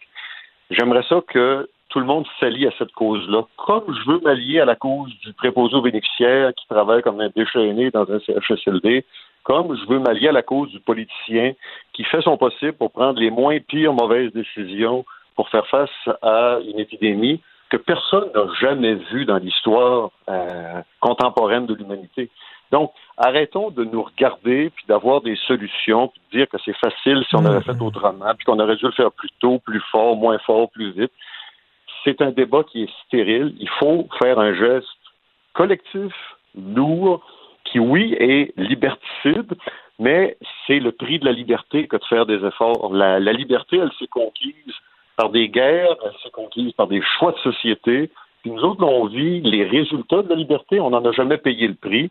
Là, on nous demande un tout petit, tout petit acompte sur la liberté, puis je pense qu'il faut qu'on le verse tous. équitablement. Ben, C'est extrêmement bien dit. Je peux rien rajouter à ça, sauf euh, inviter les gens à lire votre texte aujourd'hui. Oublions-nous pour vaincre ensemble. Et je vous pique, je vous pique une idée, docteur Simon. J'ai le titre de ma chronique de demain dans le journal. Quand ton nombril devient un cratère. J'adore ça. J'adore ça. C'est exactement ce que je vais écrire demain. Merci encore pour tout le travail que vous puis euh, vos collègues, confrères, consoeurs, euh, faites tous les jours, les sacrifices que vous faites. Puis la moindre des choses, c'est de vous appuyer en respectant que les personne consignes. ne lâche. Nous, on lâchera pas, que les Québécois ne lâchent pas, puis on va vaincre cette maladie-là. On y est, là. On y est. Les chiffres commencent à baisser. Les mesures qui ont été annoncées fonctionnent. On commence à voir un petit effet. C'est pas assez important pour se dire qu'on a gagné, mais au moins, on a arrêté de se faire faire des 3000 cas par jour, comme on le voyait il y a, il y a même pas une semaine. Là. Alors, bravo à tous les Québécois qui sont embarqués là-dedans. Bravo à vous d'essayer de convaincre les autres. Puis, s'il vous plaît, ceux qui nous écoutent avec, euh, avec euh, des doutes, dites-vous donc, vous réfléchirez après, mais pour l'instant, là, il faut embarquer. Et quand, quand ton avion tombe, tu peux avoir un doute sur le parachute, mais t'es aussi bien de prendre le parachute que de tomber avec l'avion. Une autre phrase m'a vous piqué. Docteur Mathieu Simon, merci. Euh, profitez du week-end si vous pouvez pour vous reposer. J'espère que vous avez des fois un peu de break. Merci. Merci, M. Martineau. Merci. Pendant que votre attention est centrée sur cette voix qui vous parle ici, ou encore là, tout près ici, très loin là-bas, Ou même très, très loin. Celle de Desjardins Entreprises est centrée sur plus de 400 000 entreprises partout autour de vous. Depuis plus de 120 ans, nos équipes dédiées accompagnent les entrepreneurs d'ici à chaque étape pour qu'ils puissent rester centrés sur ce qui compte, la croissance de leur entreprise. Martino, souvent imité, mais jamais égalé. Vous écoutez Martino. Cube, Cube Radio. Alors, tous les jours, je parle avec Claude Villeneuve, chroniqueur au Journal de Montréal, Journal de Québec. Claude, euh, les complotistes, euh, comme je disais tantôt à Félix Séguin, euh, nous faisaient rire euh, au début, mais là, c'est moins drôle. Oui, c'est moins drôle. Puis surtout, Richard, ça, ça prend pas grand-chose là, avec quelqu'un qui qu'on passe isolé, qu'on prend pour, pour une espèce de coucou avec un chapeau papier d'aluminium dans son. Euh, ça prend pas grand-chose pour qu'il fasse des gros dégâts. Euh, bon, je, moi, je, je me victimise pas par rapport à ça. Là, j'ai rien subi, mais je me, je me trouvais au Métropolis le soir où il y a un monsieur là, dérangé. Hum, c'est vrai. Ce qui est embarqué dans son truck là, avec ses, ses fusils, puis qui est descendu à Montréal en partant des Hautes-Laurentides. tu sais. Euh, puis on en parle encore aujourd'hui, puis je connais des gens qui vivent encore avec le trauma de ça. Là, tu sais. ça prend pas grand-chose. Ça prend vraiment pas grand-chose pour que quelqu'un Hum. qui euh, tu sais, il y a, il y, a- on- il y a des gens organisés. y a- là, on nous dit ça que la, la police elle surveille là, les, ces groupes-là là, qui comploteraient là, pour poser des gestes, mais ça prend juste un illuminé, quelqu'un tout seul là, pour euh, euh, poser des gestes qui, qui auraient des grandes conséquences. Ben écoute, est-ce que c'est la Grande Mosquée de Québec? Ben oui. Sais, C'est c'est- c'est la même affaire. C'est la même affaire. Ça, ça prend pas grand-chose. Ça en prend un pour qu'ils deviennent euh, complètement sautés. Et là, euh, ce que tu dis, toi, c'est que bon, ces, ces complotistes-là, j'espère que on vient pas d'allumer comme quoi ils sont dangereux. Euh, Tu t'espères que ça fait un bout de temps qu'ils sont sous surveillance policière. Ben, tu sais, oui, parce que, bon, depuis le début de la pandémie, le, le, le, le- le phénomène là, de, des théories du complot, des gens qui, qui pensent que tout ça n'est qu'une vaste fumisterie, une conspiration mondiale, là, cette pandémie-là, là, pour nous asservir. Euh, au début, on s'en est amusé, comme tu disais. Au début, on voyait ça arriver, puis on, sais, on en cherchait quasiment dans nos amis Facebook là, pour voir on pouvait les voir se manifester, tout ça. Mais moi, je, très tôt, a déjà travaillé dans un gouvernement, j'en parlais à du monde autour de moi, je disais, ouf, j'espère que qu'il y a un certain monitorage qui se fait, là, puis que les forces policières sont, sont au courant parce que euh, c'est, ça peut devenir des menaces potentielles. Puis tu sais, je veux dire, euh, au début, ben c'est ça, là, c'est des gens qui, qui, qui font leurs propres recherches sur Internet, là, puis sur YouTube. Tu sais, on l'a vu ce qui s'est passé au Capitole la semaine dernière. Là, tu sais, c'est qu'à un moment donné, ça fait boule de neige, puis tu peux plus remettre le, le le, le, le génie dans la bouteille. Là, ces gens-là, ils sont, ils sont, ils se sont radicalisés, ils se sont euh, intoxiqués, puis là, ben, ça devient vraiment dur de faire un retour en arrière. Puis avant, il était très marginalisé, mais depuis qu'il y a un président qui se dit lui-même quasiment complotiste, il vient de leur donner euh, un certain crédit. Là. Ouais, ben c'est ça. Pour eux, c'était comme euh, c'était comme une consécration. Hein, Ben que, oui. euh, tu sais, ils étaient du bord du pouvoir. Quand tu penses que tu t'inscris dans la marge, puis que t'es euh, puis euh, que t'es euh, un petit peu discrédité, puis que là, tout d'un coup, t'as quelqu'un qui est au pouvoir, qui occupe le fauteuil le plus le plus prestigieux au monde, celui de président des États-Unis, qui qui reprend tes thèses, puis qui, euh, tu sais, comme les Proud Boys, là, qui se sont fait dire euh, sta- stand down and stand by là, Oui. lors, lors du débat euh, présidentiel, ben tu sais, pour toi, c'est comme la consécration. Là, tu te sens là, tout d'un coup investi là, par euh, la, la, la, ça te donne une légitimité accrue, disons. Tout à fait. Mais comme, comment toi, tu, tu, tu vois ça, cette popularité euh, des thèses complotistes? euh, comment t'expliques ça? Ben tu sais, ça, moi je pense que ça donne un sentiment de pouvoir.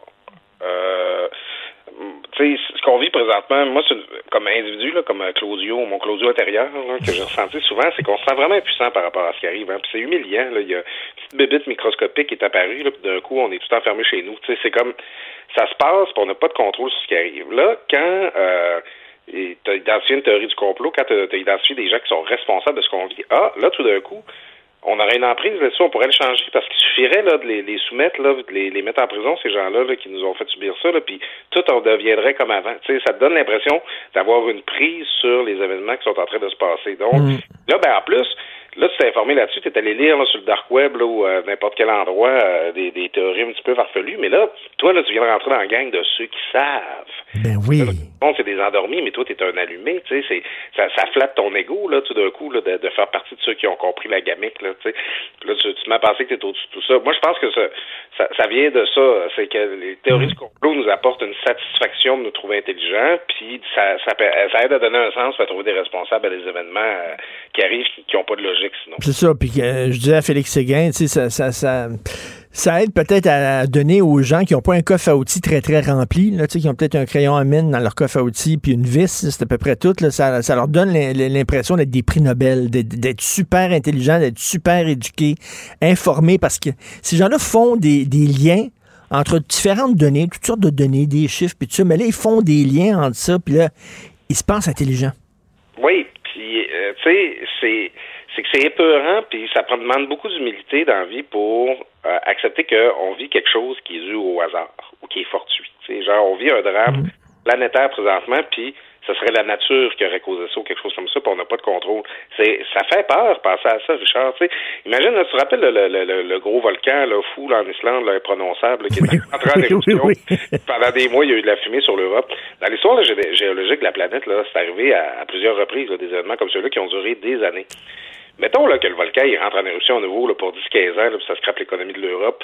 Mais il va y avoir des gens pour penser là, que c'est euh, Dr. No là, de James Bond là, qui est caché sous la terre puis qui a fait exploser ça. Puis il va y avoir des gens pour chercher un responsable à un événement qui est complètement fortuit, qui est complètement euh, inattendu. Donc là, on, on vit ce qu'on vit présentement. Il n'y a pas de responsable. Puis c'est effrayant de savoir que ça c'est arrivé puis que ça peut arriver encore. Alors, il y a des gens qui euh, essaient de rationaliser ça puis de, de, de, de, de nous sortir de cette situation-là, mais qui se trouvent à nous mettre en danger. Mais oui. Parce qu'ils nous empêchent d'avoir la réponse, à- à- collectivement, la réponse appropriée à ce qui se passe. Ben oui, puis leurs actions, c'est ça qu'ils comprennent pas, leurs actions vont participer à, à- à ce que la crise dure plus longtemps. Oui, c'est ça. Parce que ça fait circuler le virus davantage, parce que ben là, là c'est ça. On voit ce matin, c'est la presse. Le, le journal nous parle de euh, de, de ponts qui pourraient être ciblés, d'infrastructures publiques là, que- qui sont surveillées par le gouvernement. La presse nous parle de sites de vaccination là, qui pourraient être visités par des complotistes. Euh, tu sais, euh, ça, ça met du sort dans l'engrenage de notre réponse collective à un phénomène qu'on contrôle pas. Mais en même temps, ça fait tellement partie de l'époque. euh, On dirait que le centre est en train de s'effondrer, puis les extrêmes montent. hein, que ce soit extrême gauche avec toute la, la gang de woke, ou que ce soit l'extrême droite avec les complotistes et tout ça.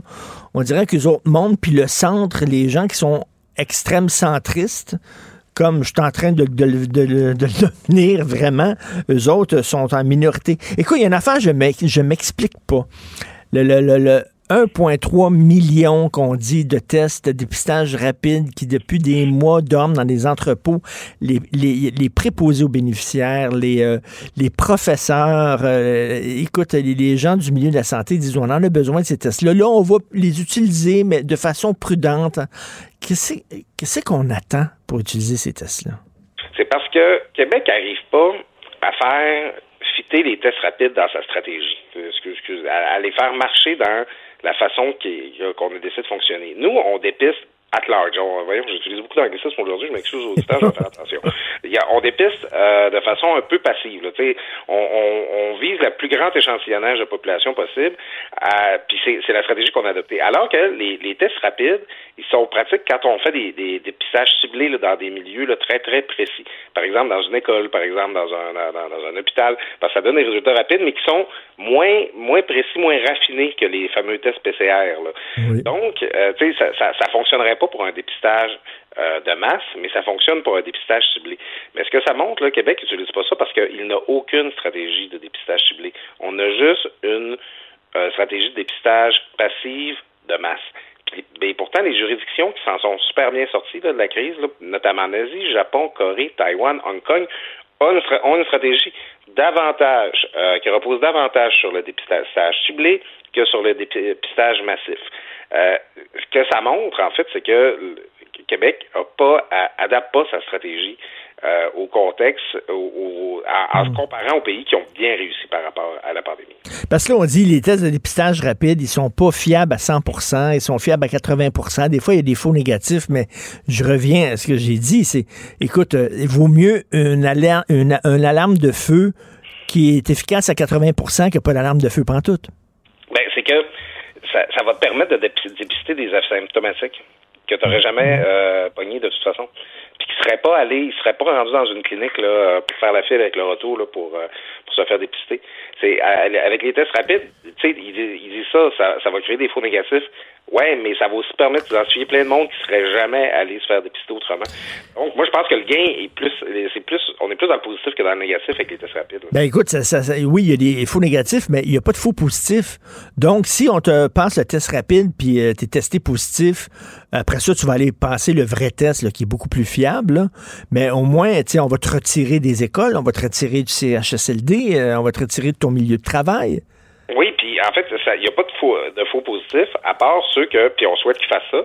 Donc, on va, on va pouvoir dire, oh là là, euh, dans cette classe-là, dans cette école-là, on a identifié euh, euh, une, quinzaine de cas. Alors, toi, tu es en contact avec eux, isole-toi. T'as pas de symptômes, t'as pas de raison de le passer, c'est correct, isole-toi. Tu sais, c'est le, le test, la façon que, il faut pas utiliser le test rapide pour diagnostiquer la maladie Non. utilise le test rapide pour identifier la présence de la maladie dans un milieu. Puis ça, Québec n'a pas mis ça pantoute dans sa stratégie. Ben, tu sais, on, a bretté euh, pour le masque, le port du masque. On, on a bretté pour la transmission euh, dans l'air, puis on brette pour les tests de dépistage rapide. Là, il y a des gens qui disent, ben, une fois que la pandémie est terminée, il va falloir réfléchir à ça. Comment ça se fait que ça prend tant de temps? Comme euh, Véronique Yvon a dit, euh, on perd notre temps avec des évidences, des choses qui sont évidentes. Puis, euh, tu sais, il faut être agile dans une crise, il faut tenir compte de l'évolution des connaissances. Puis, tu sais, moi, moi, bon, euh, je- je- Richard et moi, on aime ça, là, collecter là, tous les, les exemples de mauvaise foi qu'on entend là, ces temps-ci, là, tu sais, de gens qui cherchent des exceptions, puis qui cherchent les, co- les incohérences dans le discours gouvernemental. J'en ai un peu soupé de, de d'entendre des gens dire ouais mais là Arruda euh, au mois d'avril il nous disait que le masque donnait rien puis il nous dit de le porter. Non regarde ok il a changé d'idée c'est tout ok? Tu sais je veux dire assume-le. Ben, je- a- sur plein d'autres aspects comme ça il faut l'adapter notre réponse à la, la pandémie parce que on en sait plus sur le virus aujourd'hui qu'on le savait euh, au printemps dernier. Ok les tests rapides c'était pas dans une stratégie à l'automne correct là je veux dire je- il y a personne qui va faire de procès à personne. Maintenant est-ce qu'on peut les intégrer? Est-ce qu'on peut trouver une façon de faire marcher ça dans notre stratégie? Il faut s'adapter il faut être plus agile que ce qu'on est présentement. Tout à fait. Plus agile, tout à fait. Vaut mieux en faire trop que pas assez, comme je le dis toujours. Une mauvaise décision est meilleure qu'une absence de décision. Exactement. Écoute, un bon week-end de tempête. On se reparle lundi, Claude. Mais bon, on va Merci. péter un peu, puis on va avoir la tête euh, fraîche pour se parler lundi. OK, salut. Salut. Martino, souvent imité, mais jamais égalé. Vous écoutez Martino. Cube, Cube Radio. Alors, on va parler de sexe. OK, chaque fois que je parle de relations homme-femme ou de relations sexuelles, il y a des gens qui disent Ah, tu parles de ton couple. Non, non, je parle en général, OK? Je parle pas. Mon couple va super bien, faites-vous-en pas, il n'y a aucun problème. Mon couple est très bien. Mais on va parler en général aujourd'hui. Et là, Vincent Dessureau, euh, mercredi, me disait que selon des spécialistes, une des façons de bien passer à travers le confinement, puis la pandémie, puis, euh, pour notre mental, c'est de faire l'amour plus souvent. Il paraît que c'est, bien, bien bon pour nous aider à passer à travers la pandémie, mais tu sais, quand on est tout le temps les uns par-dessus les autres, on se voit tout le temps, peut-être qu'on se désire moins. OK, donc on va en parler avec euh, Mme Joanie Grenier, alias la docteur G, qui est avec nous. Bonjour, docteur G. Allô, Monsieur Martineau, ça va bien? Ça va très bien. Comment on fait pour susciter le désir alors qu'on est 24 heures sur 24, un en face de l'autre, que on se voit habillé en mou? Oui, en effet. Vous avez bien raison. Je suis euh, en effet moi aussi dans cette euh, dans cette situation-là. Euh, en fait, moi, ce que je ce que je donne au, comme conseil au couple, c'est vraiment de une fois de temps en temps. Normalement, ma recette que je donne, qui est pas en confinement là, dans la vie de tous les jours, c'est une fois par mois chaque couple devrait se prendre une soirée euh, complète, faire quelque chose de différent. Fait que mettre du piquant, de la nouveauté, essayer quelque chose de nouveau. Donc C'est euh, quoi, avec, avec- des jouets en plastique et des batteries? Oui, oui, exactement. Des jouets en plastique. Ben, pas juste des jouets. Tu sais, les gens, justement, ils- tout le monde, vous n'êtes pas le seul, là. Il y en a plein qui pensent que les sex shops, c'est juste des jouets. Mais c'est, c'est pas juste ça. On, aide les gens pour leur couple, pour changer la routine, mettre du piquant. On a des soirées thématiques. On a des. euh, fait ce que je propose en ce moment dans le confinement, c'est de le faire plus souvent. Fait une fois par semaine ou une fois par deux semaines, on se prend une soirée, puis on brise la routine quotidienne, puis on se dit, OK, aujourd'hui, on se fait une soirée, puis on essaie quelque chose de différent. Euh, puis moi, ben, c'est exactement ça que je fais avec les couples aujourd'hui en ce moment, c'est que je donne des idées là, de soirées. Euh, justement, là, moi, ce que j'aime beaucoup en ce moment, c'est des soirées de jeux. Des jeux érotiques, euh, soit plus romantiques, soit plus cochons, soit euh, des jeux, ça pogne énormément en ce moment parce que ça Ah oui. fait apprendre aux gens à se découvrir encore plus. sais. Là, il faut se prendre un rendez-vous. Le genre, ça va être le, le 27 janvier à 6h30 le soir. Oui, parce que si, si, si on prévoit pas, là, on le fera pas. C'est ça le problème. C'est que les gens, des fois, ils sont comme, Ah, on n'a pas, ah oui, on va le faire, on va le faire, puis ça repousse, puis ça repousse. Puis à un moment donné, ben, euh, comme vous avez dit, euh, ça devient une routine. Puis c'est ça qu'on veut briser en ce moment. On, veut changer ça. Fait faut oser, faut, euh, faut faire des choses nouvelles, faut essayer des choses. Euh, Il y a des jouets pour vous là, pour vous aider. Il y a des crèmes stimulantes pour le couple pour justement mettre la nouveauté, un petit peu plus de sensation dans tout ça. Y a-tu, là, il faut-tu faire comme des jeux de rôle? C'est-à-dire, il faut que je me déguise, fait genre, hey, m'a faire le livreur de pizza. Fait que là, je me sors, là, je sonne, elle répond, bonjour, c'est le livreur de pizza. Elle va dire, ben non, c'est toi, Richard. Ben moi j'aime ça, là, les rôles de même, mais c'est pas c'est pas ça que je propose. C'est vraiment pas ça. Euh, Il y en a qui aiment ça, par exemple, des jeux de rôle. là. Il y a des il y a des costumes tout. Ah oui. Mais non, moi c'est vraiment plus des Non, mais il y a beau, il y a beau, il y a beau, il y a jeux, beau des se déguiser, ou ta blonde a beau se déguiser, tu sais que c'est elle déguisée, là. C'est comme. Ouais, ouais, ouais. Ben des déshabillés, des déshabillés par exemple. Ah. euh, ça peut aider ça, ça peut changer justement la routine des fois là. Et les, les jouets sexuels, l'affaire, c'est que maintenant, il y a des dildos, là. Des, des- des- des vibrateurs tellement sophistiqués qui stimulent tous les, les points G, puis les points H, puis les points D, puis qui tournent dans tous les sens, puis que, je veux dire, moi, à côté de ça, là, je, peux pas à côté que la, la- la nouvelle machine à high-tech fait, là. Fait qu'elle va, va me donner mon 4 puis elle va s'en aller avec le dildo. Ben, c'est que, non, mais Richard, c'est que il a rien qui va remplacer le- l'être humain, tu sais, sauf que ça fait différent, ça change la routine. Tu sais, euh, vous, là, Richard, là, quand vous faites l'amour, à chaque fois, là, je suis pas mal sûre que vous avez des orgasmes. Fait que pourquoi on priverait, tu sais, la, femme de pouvoir avoir des orgasmes à chaque fois aussi? Parce que les femmes, c'est plus difficile pour nous d'atteindre euh, l'orgasme. Fait que c'est des jouets qui peuvent nous aider aussi euh, à avoir du plaisir avec vous. OK. Puis euh, quand on dit se pincer un peu, là, euh, c'est-à-dire euh, des, des petits mots, des petits mots grivois pendant l'acte? Oui. Ça, ça, ça, ça l'aide beaucoup. L'excitation de la femme, c'est beaucoup plus auditif. Fait que de, moi, je conseille d'autant à parler. Jasez-nous, dites-nous qu'on est excitante, dites-nous qu'on est euh, qu'on est sexy, qu'on faire des sons, mettez de la musique aussi. Les, les femmes, c'est beaucoup auditif, l'excitation, puis les hommes, c'est plus visuel.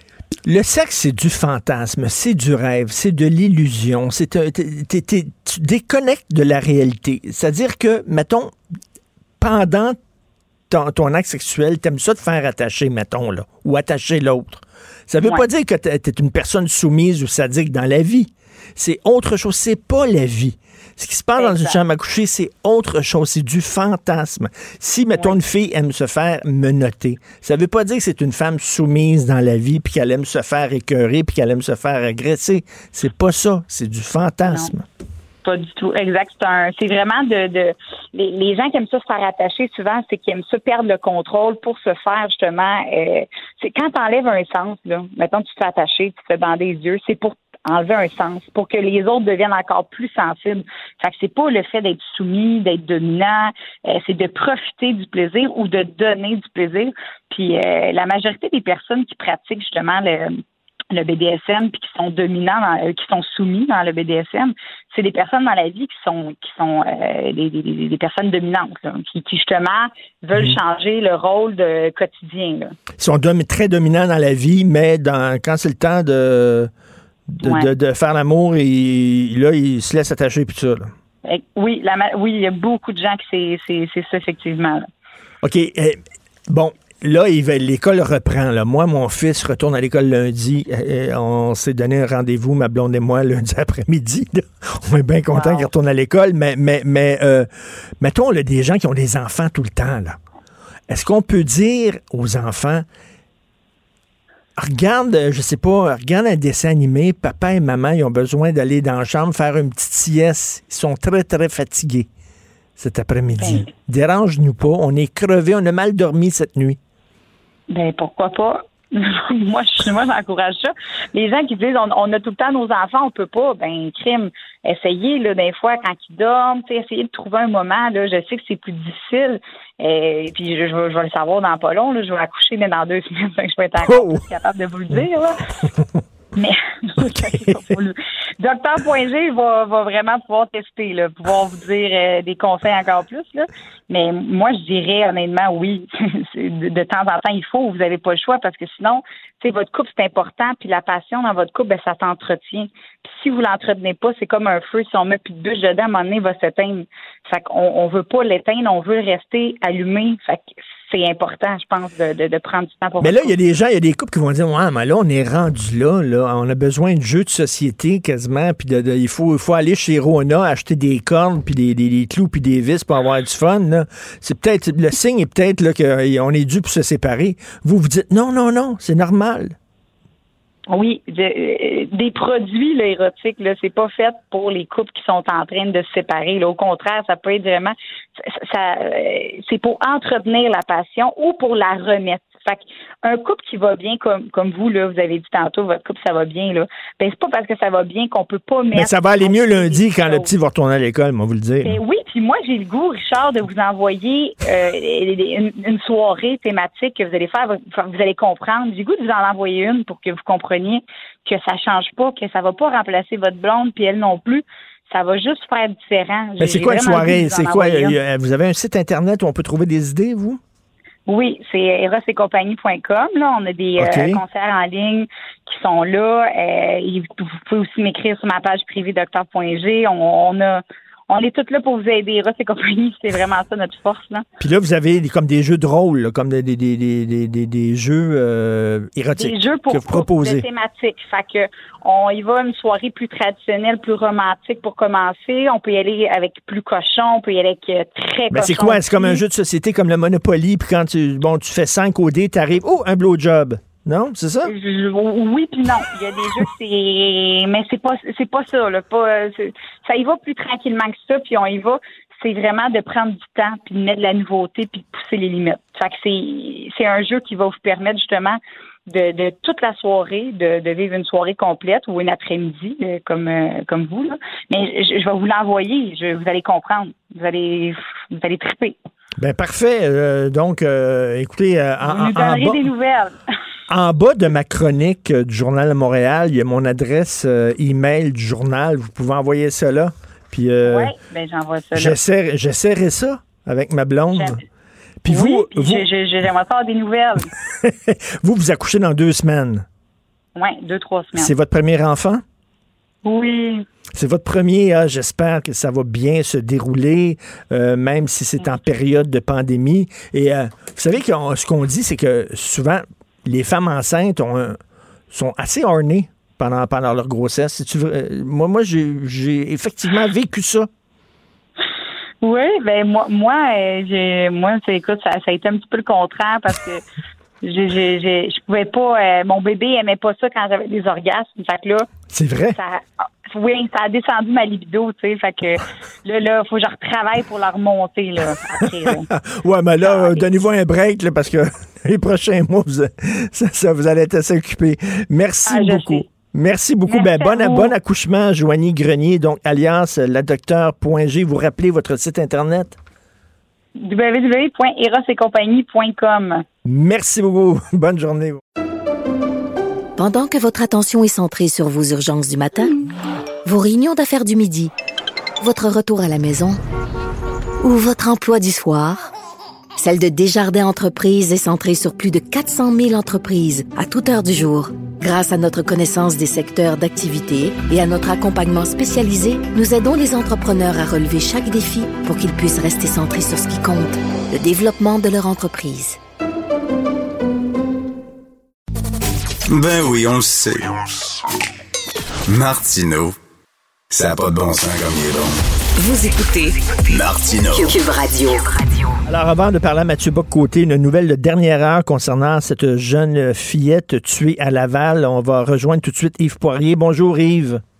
Bonjour, Richard. Alors, il y a eu une arrestation? Oui, absolument. Euh, les policiers de Laval qui, euh, ont confirmé ce matin euh, à TVA Nouvelle et les autres médias d'information euh, qu'ils ont arrêté la mère de la fillette de Laval. Tu te souviens de cette histoire-là? On a commencé le début de l'année.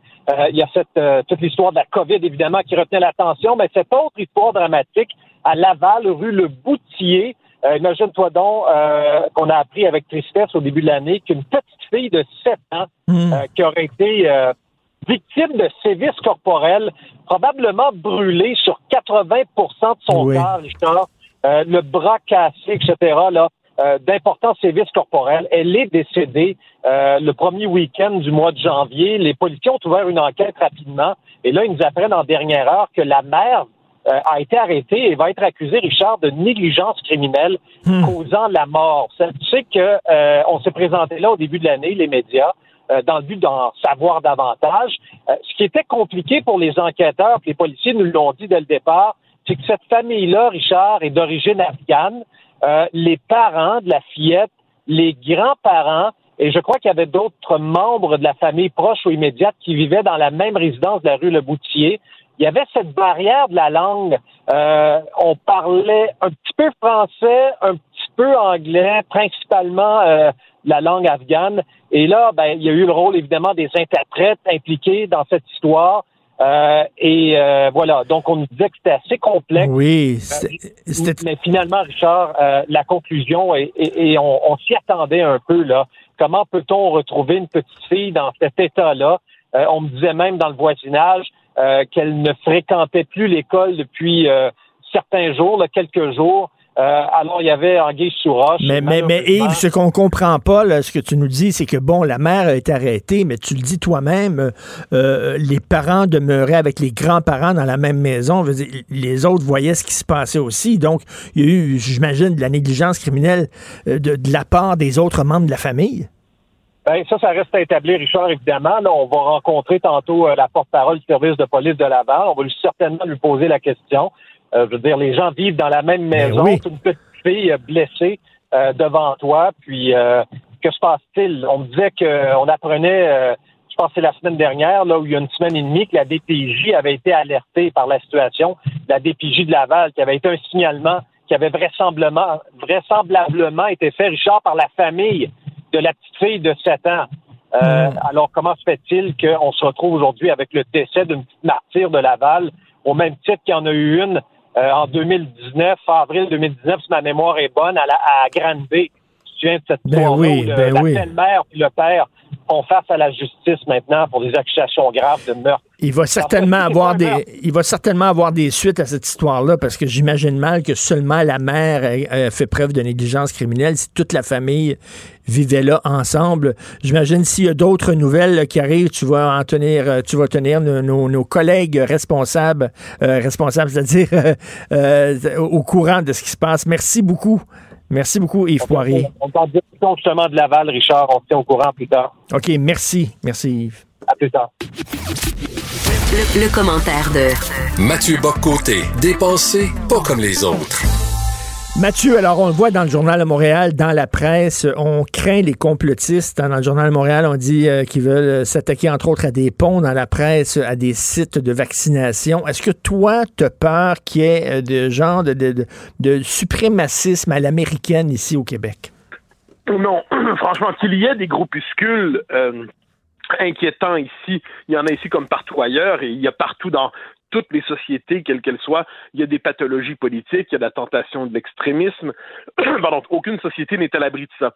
Mais ce qu'on lit depuis, euh, ce qu'on entend depuis quelques jours, en fait, depuis mercredi de la semaine passée, depuis les meutes de Washington, euh, ce qu'on entend, c'est que le, type de droite radicale qui s'est exprimé, qui s'est euh, qui a cherché à s'emparer, qui s'est emparé du Capitole, eh bien, elle trouverait des échos ici. Et là, on l'entendait au téléjournal, on était euh, de, de Radio-Canada, il y avait des nuances, mais globalement, on nous expliquait que cette tentation-là n'était pas étrangère au Québec. On l'a lu dans euh, des gazettes.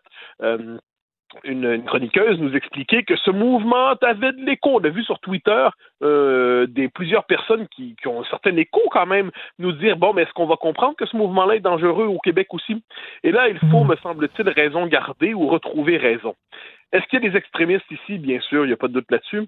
Est-ce qu'il y a un mouvement social de même nature qu'aux États-Unis, de même ampleur, avec la même capacité d'action, la même capacité de nuisance, le même ancrage dans le paysage politique, la même capacité de transformer le jeu politique? Est-ce qu'on a la même tentation de la violence? Est-ce qu'on a la même présence des armes? À tout ça, il faut répondre non, non, non, non et non on est devant au Québec des groupuscules qui sont agaçants, mais qui n'ont pas une capacité globale de paradis, alors qu'aux États-Unis, on est devant un courant de pensée, un euh, courant d'action, un courant militant qui a été capable de s'en prendre au Capitole. faut éviter de plaquer, encore une fois, on y revient, une grille d'analyse américaine sur une situation québécoise. Mmh, mais Mathieu, tu sais, veut dire, euh, on, se disait lorsqu'on voyait des, des, des des tueries de masse aux États-Unis, jamais ça arriverait ici. Puis il y a eu Poli, puis il y a eu la Grande Mosquée de Québec. On vit pas, on vit sur la même planète que tout le monde.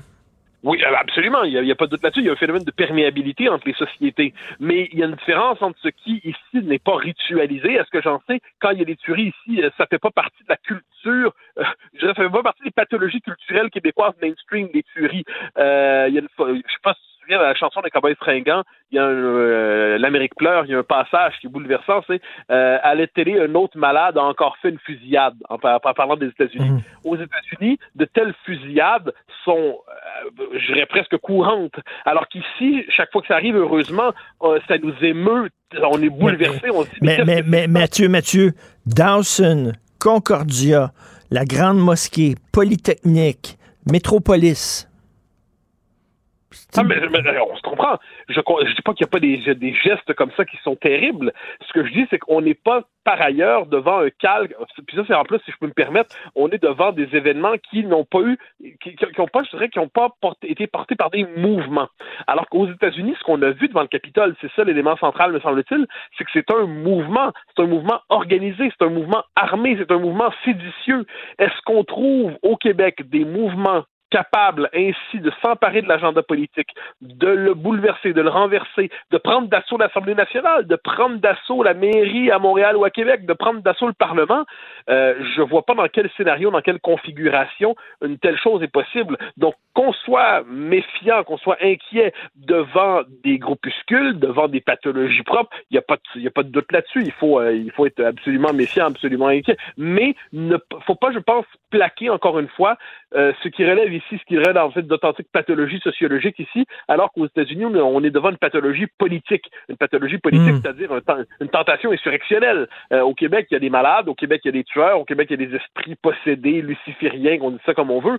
Il n'y a pas un mouvement politique insurrectionnel. Et puis quand des mouvements qui se voudraient de cette école cherchent à faire une démonstration de force devant l'Assemblée nationale, on se retrouve globalement avec une dizaine d'hurluberlus qui, euh, qui disent on prend d'assaut le Parlement et finalement, ben, ils sont un peu tout seuls à s'organiser une espèce de, de, fête politique improvisée devant le Parlement. Mais on lutte comment contre la popularité des, des, théories complotistes? On lutte euh, par l'éducation? Ces gens-là veulent rien, veulent rien savoir, ils comprennent ni, du cul ni de la tête? Ben, alors, c'est pour ça, ça c'est je pense c'est une question fondamentale. C'est-à-dire, le, complotisme, si on cherche à voir, euh, Taguieff a écrit des choses remarquables là-dessus. Le complotisme répond d'abord à un besoin de sens ça, c'est le paradoxe, c'est-à-dire on se retrouve devant des événements qui nous échappent, on a besoin d'une explication. La structure de l'esprit humain fait en sorte qu'on veut, on préfère l'idée qu'il y ait des méchants qui organisaient tout ça et il suffit de les faire tomber pour que la vie reprenne ses droits. Euh, la complexité du monde est choquante pour l'esprit euh, parce que si on n'est pas capable de systématiser ça entre les gentils d'un bord, les méchants de l'autre, les guerriers de lumière d'un côté, les puissances d'obscur de l'autre, c'est frustrant. On préfère se représenter les choses sur le mode, on en parlait l'autre fois, de Donjon Dragon, Marvel et compagnie. Bon. Alors, il y a un besoin de sens. Donc, moi, ce qui me semble essentiel, c'est que notre société soit capable de, ne pas produire artificiellement du sens, mais chercher à expliquer en tenant compte de la complexité des événements, de chercher à les expliquer dans un langage qui ne soit pas technocratique, un langage qui ne soit pas non plus celui de la communication vide. Il faut chercher à expliquer une forme de, je dirais, de pédagogie qui fait confiance à l'intelligence des gens. Moi, j'ai fait des accords avec des collègues là-dessus. Moi, je, pense que globalement, on peut quand même faire confiance à l'intelligence collective. Euh, euh il y a une forme de, de, de sens commun qui l'alimente. Et dans les circonstances, il y aura toujours une partie de la population qui va être charmée par les complots, mais l'immense majorité, si on propose une, explication intelligente, convaincante, vérifiable, vérifiée, et, qui, sans condescendance, sans condescendance, ça c'est important, puis sans abuser des termes comme complotiste, parce qu'autant qu'il y a des complotistes pour vrai, autant que quand on, on, on, discute de certaines mesures sanitaires, on bascule pas dans le complotisme. Quand on dit cette mesure-là, quand on dit bon combien de temps ça va durer ces mesures-là, puis qu'est-ce qui arrive si le vaccin n'est pas aussi efficace qu'on le souhaite, c'est pas du complotisme, ça, c'est des questions tout à fait légitimes dans l'espace public. Donc il faut éviter d'abuser du terme de complotisme, premièrement, et aussi, il faut aussi, je pense, chercher à répondre, à répondre aux besoins de sens de la population. Ben, D'ailleurs, c'est ok, c'est la question. Tu m'amènes à une autre question, parce que moi, je suis assez chaté, là, mais je me dis bon, ça a l'air l'être humain peut pas vivre sans une forme de religion. On a besoin de sens. Notre cerveau est fait comme ça. À la limite, euh, je préfère quasiment une religion euh, comme la, une religion modérée plutôt que les gens croient n'importe quelle stupidité. Ah, ben là, je crois que tu mets le doigt sur quelque chose de fondamental. Il y a de, bons historiens aux États-Unis qui ont voulu voir dans le wokisme, dont on parle beaucoup ces temps-ci, une forme de post-protestantisme, c'est-à-dire dans une société où les énergies religieuses ne sont plus portées par les grandes religions traditionnelles ou par leur, euh, leur mutation protestante aux États-Unis, eh bien, puisque les grandes religions ne sont plus là, le besoin de sens, euh, de, de, le besoin religieux se redéploie dans euh, des mouvements politiques, et là, il y a une dimension euh, qui relève du fanatisme religieux dans le wokisme, il n'y a pas de doute là-dessus. Et moi, j'ai tendance à croire, mais ça, je l'ai souvent dit, je l'ai souvent écrit, que les, grandes religions, peut-être, euh, c'était normal de les critiquer, il fallait critiquer leurs excès et tout ça, mais elles avaient quand même cette vertu d'inscrire la quête de sens de l'humanité dans une tradition millénaire, bimillénaire, de la civiliser, de lui fournir des symboles, de la ritualiser, parce que des passions religieuses délivré de tout cadre, délivré de tout encadrement culturel, eh bien, ça peut vite enflammer les esprits. Mmh. Et de ce point de vue, et là, c'est, ce sera une affirmation qui, tu risques de pas être d'accord, mais j'ai chose à dire quand même. Je pense qu'en en perdant euh, une partie de, en, en, sacrifiant les grandes religions, on a perdu un peu de la raison, paradoxalement, parce que la raison euh, faisait un bon usage quelquefois de cette espèce de, de conscience du sacré qu'on avait domestiqué, qu'on avait discipliné à travers les grandes tradition religieuse, lorsque l'énergie religieuse se déploie sans cadre, lorsqu'elle se déploie sans, euh, sans, sans, structure intellectuelle, eh bien, c'est quoi la raison qui fout le camp et la raison qui devient folle. Il y a une formule remarquable de Chesterton ben oui. que j'aime citer. Chesterton dit le fou n'est pas celui qui a perdu la raison, c'est celui qui a tout perdu sauf la raison. Et ça, qu'est-ce qu'on voit quand on voit des complotistes qui voient qui se construisent un système euh, intégral du monde? Tout s'explique, tout a un lien. Il n'y a pas de contradiction, il n'y a pas de hasard, il n'y a pas d'inattendu, il n'y a pas d'inexplicable. Tout se tient, le système explique tout. Comment ne pas y voir une pathologie de la raison qui est aussi un des règlements religieux? Il n'y avait pas une phrase aussi de, que tu cites souvent à Chesterton qui disait le problème avec la mort de Dieu, c'est que c'est pas que les gens ne croient oui, pas en Dieu. Quand, quand, quand l'homme cesse de croire à Dieu, euh, c'est pas qu'il cesse seulement de croire à Dieu, c'est qu'il commence à croire à n'importe quoi. Et, euh, et, et, oui, absolument. Et, et, on y est. Et ça, je pense que de ce point de vue, mais ça, c'est, je pense que c'est une des questions les plus fondamentales qui soit. Moi, ça, ça m'obsède, ça m'habite depuis des années.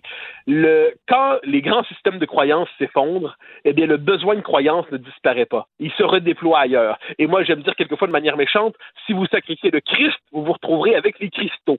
Hein? C'est-à-dire, on, quand, on, quand on sacrifie les grandes religions, on se retrouve avec le New Age, les chakras, et puis des choses J'aime bien ça. Et écoute, euh, pour faire un peu d'histoire, euh, Robert Robespierre voulait établir une euh, république française totalement athée et s'est rendu compte que les citoyens ont besoin de croire en quelque chose. Donc, il a inventé une religion qui était le culte de l'être suprême qu'il a inventé parce qu'il s'est rendu compte que ça se peut pas une société athée.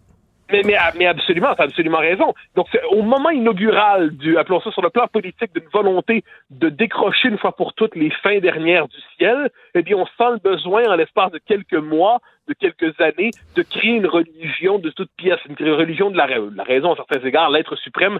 Donc, de ce point de vue, la longue quête de l'humanité pour trouver, d'une manière ou de l'autre, euh, un sens ne disparaîtra pas. Le problème, c'est quand il y a le, sens se dissipe. Donc, la quête du sens doit être prise à la fois sur le plan religieux, ça reste à voir comment ça peut se traduire aujourd'hui, mais sur le plan civique, politique, il faut avoir, je pense, une, intelligence modérée, euh, modérée au sens qui ne se laisse pas emporter par toutes les fumisteries idéologiques, mais qui est capable de comprendre les événements, qui est capable de les raconter de manière intelligible, qui ne traite pas avec condescendance la population qui veut comprendre, parce que si on présente de manière incompréhensible ce qui nous tombe dessus, si on est incapable de rendre intelligible un peu le fil des événements, eh bien, il y aura toujours effectivement des théoriciens un peu fous pour nous hmm. expliquer que tout ça est une immense conspiration menée euh, du huitième sous-sol du métro de New York par des têtes terrifiantes dans une pizzeria. Quelle bonne façon de terminer cette chronique. Bon week-end, mon cher Mathieu. Salut. Bye bye. Pendant que votre attention est centrée sur vos urgences du matin, vos réunions d'affaires du midi, votre retour à la maison ou votre emploi du soir, celle de Desjardins Entreprises est centrée sur plus de 400 000 entreprises à toute heure du jour. Grâce à notre connaissance des secteurs d'activité et à notre accompagnement spécialisé, nous aidons les entrepreneurs à relever chaque défi pour qu'ils puissent rester centrés sur ce qui compte, le développement de leur entreprise. Joignez-vous à la discussion. Appelez ou textez le 187 Cube Radio 1877 827 2346. Luc La Liberté est avec nous, euh, analyste, blogueur, Journal de Montréal, Journal de Québec. Luc, euh, tu m'as surpris parce que moi, euh, j'ai l'impression de, de, que Donald Trump a fait un tort considérable au Parti républicain. Toi, tu dis non, non, il a bien servi les républicains. Oui, aussi étrange que ça, ben puisse paraître, sauf que, et c'est le papier que je qu'on publiait dans le journal ce matin, j'explique bien que maintenant, ce, ce, personnage-là qui a servi les républicains, parce que, euh, écoute, on pensait qu'Hillary Clinton allait l'emporter. Hein, si on, on recule dans, dans, le temps, si on revient un peu en arrière, on imaginait une présidence démocrate, un troisième mandat Obama. C'est comme ça qu'on qu'on présentait les choses. Et Donald Trump est parvenu à arracher une victoire. Hein. Il perd, on le sait, le, le, le, le vote populaire, mais gagne le collège électoral puis permet malgré tout, c'est un peu ce que j'ai écrit, permet malgré tout à Mitch McConnell, le leader républicain du mhm. Sénat, puis aux républicains, ben, d'obtenir trois juges à la Cour suprême, les fameuses baisses d'impôts qu'on espérait tant pour, euh, pour certains Américains. Donc, Mitch McConnell, même s'il l'a déjà dit, puis je le, cite textuellement, là, on, se passerait du théâtre et du drame perpétuel qu'il y a à la, Maison-Blanche, mhm. on est quand même parvenu à, avancer puis à progresser. Puis je répète, de façon étonnante, on attendait euh, Hillary Clinton. Maintenant, ça place les euh, ça place les républicains à la croisée des chemins? Comment fait-on maintenant au-delà de Donald Trump pour se débarrasser du Trumpisme? Donc c'est exactement ce sur quoi on braque les projecteurs maintenant et le parti est divisé au sens où on l'a clairement vu à la Chambre des représentants quand il a eu le temps de s'exprimer en, en faveur ou en défaveur de la procédure de destitution, que ce soit par peur ou que ce soit par calcul électoral, beaucoup de républicains défendent encore Donald Trump. Et il y a Mitch McConnell et les autres qui, eux, se disent est-ce qu'on pourrait pas en profiter pour euh, enlever, crever l'abcès, puis revenir à un parti républicain un peu moins tiré par, par ses Oui, mais en, même temps, je, me pose la question euh, écoute, est-ce qu'ils peuvent se payer le luxe de, de se débarrasser du Trumpisme? C'est-à-dire, pour prendre le pouvoir, ont-ils besoin de ces gens-là? Voilà, et c'est ce qui m'inquiète pour les, hmm. les, prochaines années. Qu'on ait confiance en pas euh, ou pas en Joe Biden, qu'on aime les démocrates ou pas, euh, on, a besoin d'une autre alternative, puis d'une alternative entre guillemets sensée. Euh, qu'on soit un peu plus à gauche ou un peu plus à droite, on a besoin de solutions intelligentes. Et le Parti républicain, attiré par Donald Trump, le tiré, entraîné par Donald Trump, en propose de moins en moins. On est dans des mesures extrêmes, puis on creuse le fossé qui est déjà important. Il l'a toujours été entre les factions et entre les groupes aux États-Unis, mais on, creuse ce fossé-là de plus en plus. Et tu as tout à fait raison. À moins d'un changement de plateforme électorale significatif, on l'a vu en Arizona, puis on l'a vu en Géorgie, la donne, elle change aux États-Unis. Et probablement que pour le Parti républicain, étirer ce qu'on fait depuis plusieurs années déjà, étirer le vote des Blancs plus conservateurs, les, les quinquagénaires et plus qui votent, qui votent, qui sont très déterminés, qui votent régulièrement, mais étirer ce vote-là ne suffira plus bientôt. Et je pense que c'est le calcul que fait Mitch McConnell. On a beau faire du redécoupage de cartes électorales, on a beau freiner de toutes sortes de manières possibles euh, l'inscription des minorités sur les listes électorales, puis on a beau aller chercher les partisans de Donald Trump, arrive un moment où ça ne suffit plus. Euh, quand le Texas euh, peut être en jeu dans une élection présidentielle, il faut que le Parti républicain prenne des notes et qu'il bouge. Le problème, c'est qu'on fait ça ensuite, euh, on applique ça à, l'ensemble de la carte électorale puis des circonscriptions. Et ce que je te dis là, c'est une vision qui est nationale. Dans chacune des circonscriptions, le jeu est différent. Et il y a certains républicains pour qui condamner Trump, c'est se condamner aussi à retourner à la maison pas à perdre son siège. Parce que euh, Trump, euh, écoute, je, je vais te poser une question. Je ne sais pas si tu peux me répondre parce que tu n'es pas dans, dans la tête de Donald Trump, mais Trump, là, quand euh, est-ce que est-ce qu'il croyait vraiment à toutes ces théories-là de fou, de QAnon, puis les coucous, tout ça, ou alors il agit par cynisme, par opportunisme. Il a dit j'ai besoin de ces gens-là. Je trouve que finalement, c'est des esprits de bozo, mais j'en ai besoin pour avoir une majorité. Écoute, là, c'est véritablement très, très subjectif. Puis tu viens de le dire, on n'est pas dans la tête de Donald Trump et j'ai pas de données scientifiques pour appuyer ça. Donc, c'est vraiment une opinion que j'aimais là. Moi, j'ai toujours considéré depuis le départ que Donald Trump n'est qu'un opportuniste. Il se fout de qui, euh, euh, de, de qui. D'ailleurs, il se gêne pas. En anglais, on dit pour throw under the bus, là, pour balancer sous l'autobus ses, ses, ses alliés les plus proches. Mm. Euh, il, est- il- il le fait avec Mike Pence puis avec tous les autres qui l'ont qui l'ont défendu, mais qui ont décidé de s'éloigner pendant pendant un temps ou définitivement. Donald Trump, pour moi, c'est l'opportunisme dans ce qu'il a de, de, de plus vicieux. Peu importe le moyen, tant et aussi longtemps que vous parlez de moi et qu'il y a la rentabilité ou qu'il y a une augmentation de profit en bout de ligne, je suis prêt à le faire. Si dans le milieu de la télé-réalité, ça a moins d'impact pour l'ensemble de la société, ce qu'il a fait pendant un moment, quand on place ce phénomène-là à la tête des États-Unis, ben écoute, il, faut vraiment être, euh, faut vraiment avoir bu, comme on dit, le Kool-Aid, ou encore être, euh, être victime de la propagande puis ne plus voir clair pour constater à quel point c'est dommageable pour le pays. Et euh, moi, je ne sais pas si tu as vu ça autour de toi, mais il y, a- il y a des gens autour de moi, dans, dans les médias sociaux, tout ça, qui appuient à Trump, mais qui se font très, très discrets depuis quelque temps, euh, parce qu'ils voient bien qu'ils ont appuyé un gars qui était coucou. Euh, ils viennent d'allumer. Moi, ce qui s'est passé au Capitole, c'est drôle, ça m'a pas surpris. C'était seulement la, la suite des choses, mais pour ces gens-là, c'est comme, ah, c'est ça, Trump. Écoute, il y a, quelqu'un qui est par association mêlé à ma famille, qui est un homme d'affaires qui a très très bien réussi. Et je me souviens encore quand Trump a été élu, on, on discutait dans une grande réunion familiale, puis je lui disais, écoute, c'est probablement une des pires choses qui puisse arriver. là. On met un incompétent, puis on met quelqu'un qui ne pense qu'à lui euh, à la tête du pays. Et lui disait, non, tu vas voir, lui au plan économique va ramener les États-Unis sur le droit chemin. J'ai confiance en lui.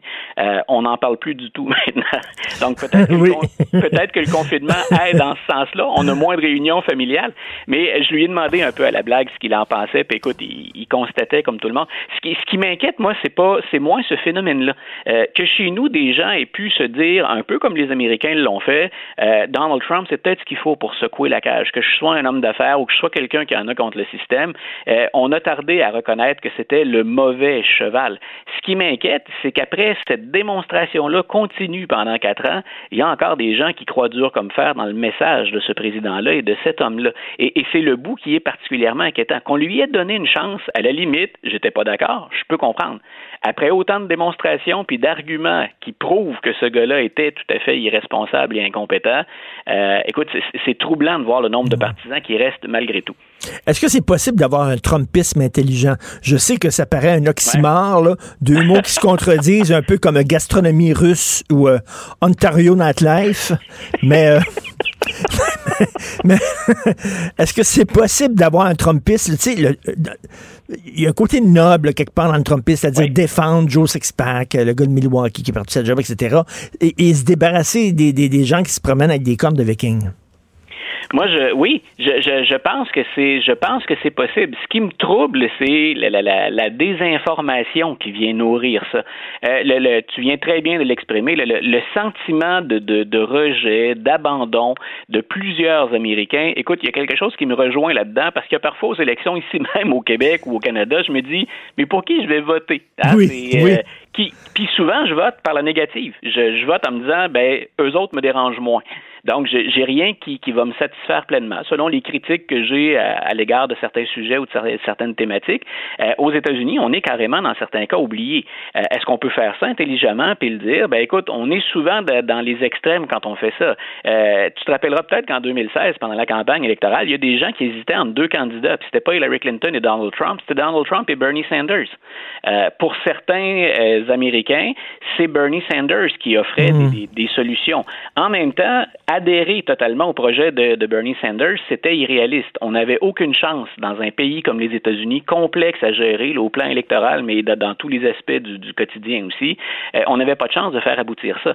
Mais on était rendu dans, dans les extrêmes. C'est très, très difficile dans ce régime-là euh, de vendre autre chose que des compromis. Puis des compromis, j'ai l'impression qu'il y a des gens qui en sont plus que là, euh, qui, qui, en sont, qui en sont tannés, qui en ont soupé, et ils sont prêts à des débordements. Luc, tu es un professeur. Je suis convaincu que tu es excellent professeur et tu crois aux vertus de l'éducation. Est-ce que c'est possible de ramener les complotistes dans le droit chemin, de leur faire entendre raison? Moi, j'ai l'impression que qu'ils comprennent ni du cul ni de la tête et plus tu essaies de leur expliquer les, vraies choses, moins ils vont te croire. Qu'est-ce qu'on fait avec ces gens-là? Écoute, je me souviens, tu, tu me parles, tu, tu, euh, tu, tu pointes en direction de mon rôle de, de, de, de pédagogue ou d'enseignant. Euh, je me rappelle que des collègues philosophes, puis moi je le fais à l'occasion dans le cours euh, obligatoire, là, qui est le cours d'histoire occidentale, qui est très très très vaste. On parle souvent des critiques à l'égard de la démocratie. C'est un des thèmes qui revient en histoire occidentale. Puis j'explique à mes étudiants pourquoi, par exemple, les philosophes de l'école classique, on est dans l'Antiquité grecque, Mhm. pourquoi ils doutaient de la démocratie. Puis on leur lit parfois l'allégorie de la caverne. Peut-être que nos auditeurs qui ont fait leur cégep se, se rappellent de ça. Presque tout le monde a eu ou a entendu ce, ce récit-là. Mais grosso modo, on dit la démocratie, c'est un régime qui est exigeant, qui est difficile, parce qu'idéalement, on aurait la, la- la sagesse de la connaissance pour être en mesure. C'est ce qu'on reprochait à la démocratie déjà dans l'Antiquité. Moi, je pense que plus que jamais, l'éducation est importante. Et pas que les profs. Tous les vulgarisateurs puis les spécialistes qu'on entend à gauche et à droite ont un rôle plus important que jamais. Moi, je compare souvent ça hein, à prendre le bâton du pèlerin. J'aime pas la référence religieuse, là, mais à, à continuer à faire le travail puis à porter le, le- le message. Nous sommes plus importants que jamais. Pas pour de la propagande idéologique. Un bon prof fait pas ça. Mais pour donner aux gens un bagage de connaissances puis les outils nécessaires pour discriminer l'information. Et c'est trop souvent ce qu'on voit maintenant. Euh, comme, comme commentateur dans les médias, toi, les journalistes, moi comme analyste, comme commentateur, si on, on- on ne prend pas toujours la peine de s'appuyer sur les meilleurs outils puis de valider un minimum l'information autour de laquelle on, on échange puis on émet des opinions, on rend pas service. Notre rôle aussi dans les médias, à mon avis, est Mm. plus important que jamais. Tout à fait. Et écoute, en terminant, j'adore parler de culture de films de série avec toi. Tu veux nous parler d'un film One Night in Miami, c'est quoi? Ah, écoute, ça c'est euh, c'est mon projet de la fin de semaine, puis je, je, je suis emballé par le projet à la lumière des, des, des premières critiques puis des commentaires. One Night in Miami, on se retrouve en 1964. Euh, Mohamed Ali vient de vaincre, et c'est étonnant, Sonny Liston, qui était une véritable Ben oui. armoire à glace. Et euh, Mohamed Ali décide d'aller célébrer ça un peu dans l'intimité, dans une chambre d'hôtel à Miami. Il est avec Malcolm X, le leader très radical des musulmans noirs. Euh, il est avec Jim Brown, qui est un héros sportif, là, euh, une légende du, du football, et Sam Cooke, qui est un chanteur Hein? renommé, réputé, un Ben, chanteur de gospel. Et euh, l'incident s'est produit pour vrai. Ce qu'on invente dans le film, qui est un peu un huis clos, là, ça fait un peu, euh, un peu plus théâtral comme organisation, là, comme séquence, mais euh, ce qu'on invente, bien sûr, c'est les dialogues qu'ils euh, Ben oui. tiennent entre eux. Et il est question de quoi? Bien sûr, de leur rôle? Là, on a des gens qui œuvrent dans des sphères totalement différentes, mais qui se battent au sein du même mouvement ou qui défendent les mêmes idéaux. Et là, on voit, euh, euh, ou on entend à l'intérieur des dialogues, les frictions qu'il peut y avoir, puis les hésitations. Et les gens oublient souvent ça. On a retenu de Martin Luther King d'un côté ou de Malcolm X euh, des préjugés, des images toutes faites. On a retenu ce qu'on voulait bien retenir. Il y avait des frictions à l'intérieur de ces mouvements-là. Il y avait des échecs, il y avait des réussites, il y a eu des trahisons. Et j'en profite pour soumettre à nos lecteurs en même temps une suggestion. Si vous voyez le film One Night in Miami, pourquoi pas, je pense pas que ça a été traduit, pourquoi pas lire un livre qui, euh, qui est sorti en 2016 et qui est excellent? Ça s'appelle Blood Brothers. Et c'est la relation entre Malcolm X et Mohamed Ali. Et quand Ali et Malcolm X vont se séparer, parce qu'à un moment donné, euh, Ali va condamner ce qu'a fait Malcolm X, euh, ça mène indirectement au rejet de Malcolm X puis à son assassinat en 1965, donc un an après le film dont je suis en train de, de, de parler. Donc, deux, deux suggestions. One Night in Wow. Miami, qui, Et- sort aujourd'hui, puis Blood Brothers. En 64, quand ça s'est passé, est-ce qu'il était encore, euh, est-ce qu'il était encore ou il avait fait le, le virage musulman? Il s'appelait Mohamed Ali? Voilà, il s'apprêtait à faire son, son virage chez les musulmans noirs. là. Il a déjà des accointances, des affinités avec le, avec le mouvement, euh, et il s'apprête euh, à porter le message de la nation de l'islam. J'ai très hâte de voir ça. Je suis un fan fini de Mohamed Ali. Euh, vraiment, il y a des gens qui disent que le combat contre Leston était un peu arrangé. Tu sais, il y a le Phantom Punch qu'on appelle. Là. À un moment donné, il donne un coup, puis il y a des gens qui disent il, il fesse dans le vide Ali, puis Leston s'est couché. Il y a eu plusieurs, c'est intéressant parce que ça, on peut. Ce que j'aime de l'histoire plus récente et des, des, des plateformes sur le web, c'est qu'avec YouTube, on peut revoir les, Oui. ces, ces séquences-là. Ça a été abordé déjà dans plusieurs films. Euh, écoute, on, j'ai rien vu qui permet d'affirmer que c'est, un faux coup de poing, que c'est arrangé, mais connaissant le milieu de la boxe de l'époque, euh, pour quelques dollars de plus ou pour mousser la carrière d'un individu, euh, on, on a déjà forcé des boxeurs à se coucher. Là, c'est pas, ce, ce, ce serait pas étonnant Non, non. que ça ait pu se produire, mais comme historien, ben, je me garde une petite gêne. Je peux pas te confirmer ça. Ben écoute, euh, je vais faire exactement comme toi ce week-end, c'est sûr. Je regarde ça. C'est sur quelle, quelle plateforme, One Night in Miami? Écoute, je pense que c'est Amazon qui, euh, Amazon. qui, qui sort ça aujourd'hui. Ah, super. Bon, ben en plus, euh, il y a une grosse tempête, donc c'est Ben, parfait. voilà.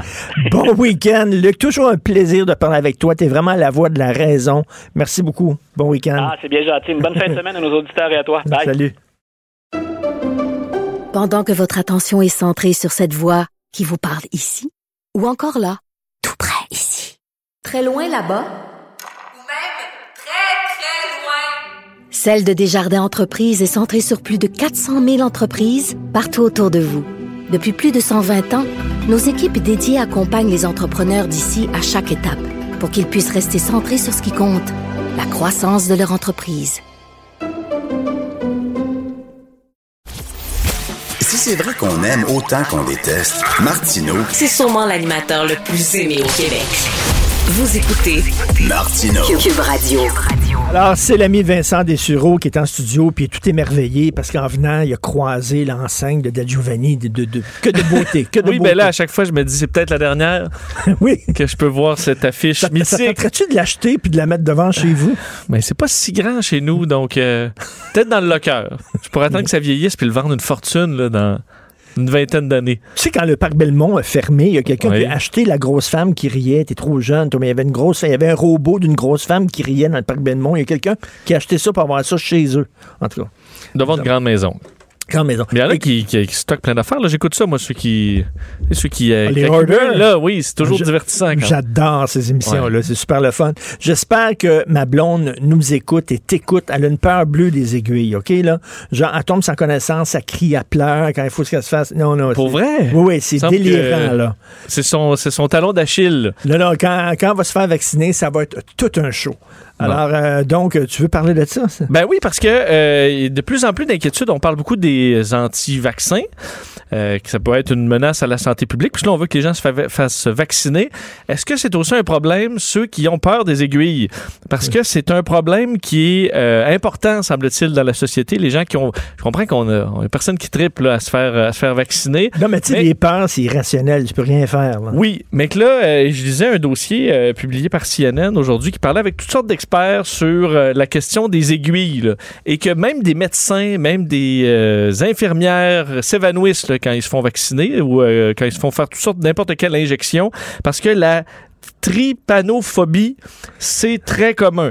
Euh, D'ailleurs, c'est vraiment nommé comme étant, euh, dans, dans le, le- le livre là, en santé mentale, c'est vraiment quelque chose qui est documenté. Tripanophobie. La tripanophobie. Euh, donc, vraiment une peur importante qui peut aller de l'anxiété, euh, disons, à un niveau assez léger, jusqu'à vraiment une phobie là, très intense et euh, en- handicapante. là. Alors, la bonne nouvelle là-dedans, c'est qu'on lance un peu. On peut dire, c'est là, c'est l'année 2021 pour régler ça, là, votre phobie des, euh, des aiguilles, parce que va falloir se faire vacciner, là, tout le monde. Même si vous avez peur, on dit d'ailleurs que les adolescents, c'est 20 à 50% qui ont vraiment peur des aiguilles. Chez les adultes, 20 à 30. La bonne nouvelle, Richard, c'est qu'il y a des choses à faire pour ça. Entre autres, que on dit que c'est pas une phobie dans bien des cas qui est très difficile à faire disparaître, là, dans Ah bien des cas. Entre autres, la respiration. Oui. OK. La méditation. Oui, oui. a- Aiderait. Yoga. Ah, ça en fait. Ah, tu vois, on peut en faire peut-être un peu avant.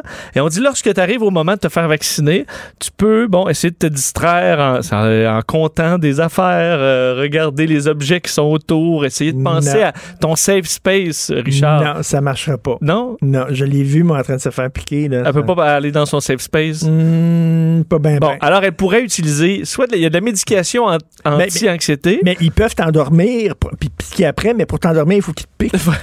ça aurait été non fait. Et d'ailleurs, euh, on parlait dans cet article-là avec un expert qui fait de, euh, des, des interventions, là, ceux qui, sont vraiment, euh, qui ont vraiment des phobies. Et honnêtement, c'est un peu bizarre. En fait, ce qu'on fait, Richard, là, on dit, là, on t'installe dans une salle et là, tu dois rester relax. Et là, je te dis, dans le tiroir, là, il y a une aiguille, une seringue. OK. Puis là, tu, tu vas comme un peu euh, frétiller. Et là, quand tu, re- quand tu te calmes, j'ouvre le tiroir. Puis là, il n'y en a pas. Puis là, t'es stressé encore. Non, il y, y en a, il y, a- y y une aiguille. Là. Et là, tu, tu te recalmes. et là, après ça, je sors l'aiguille, je la mets sur la table.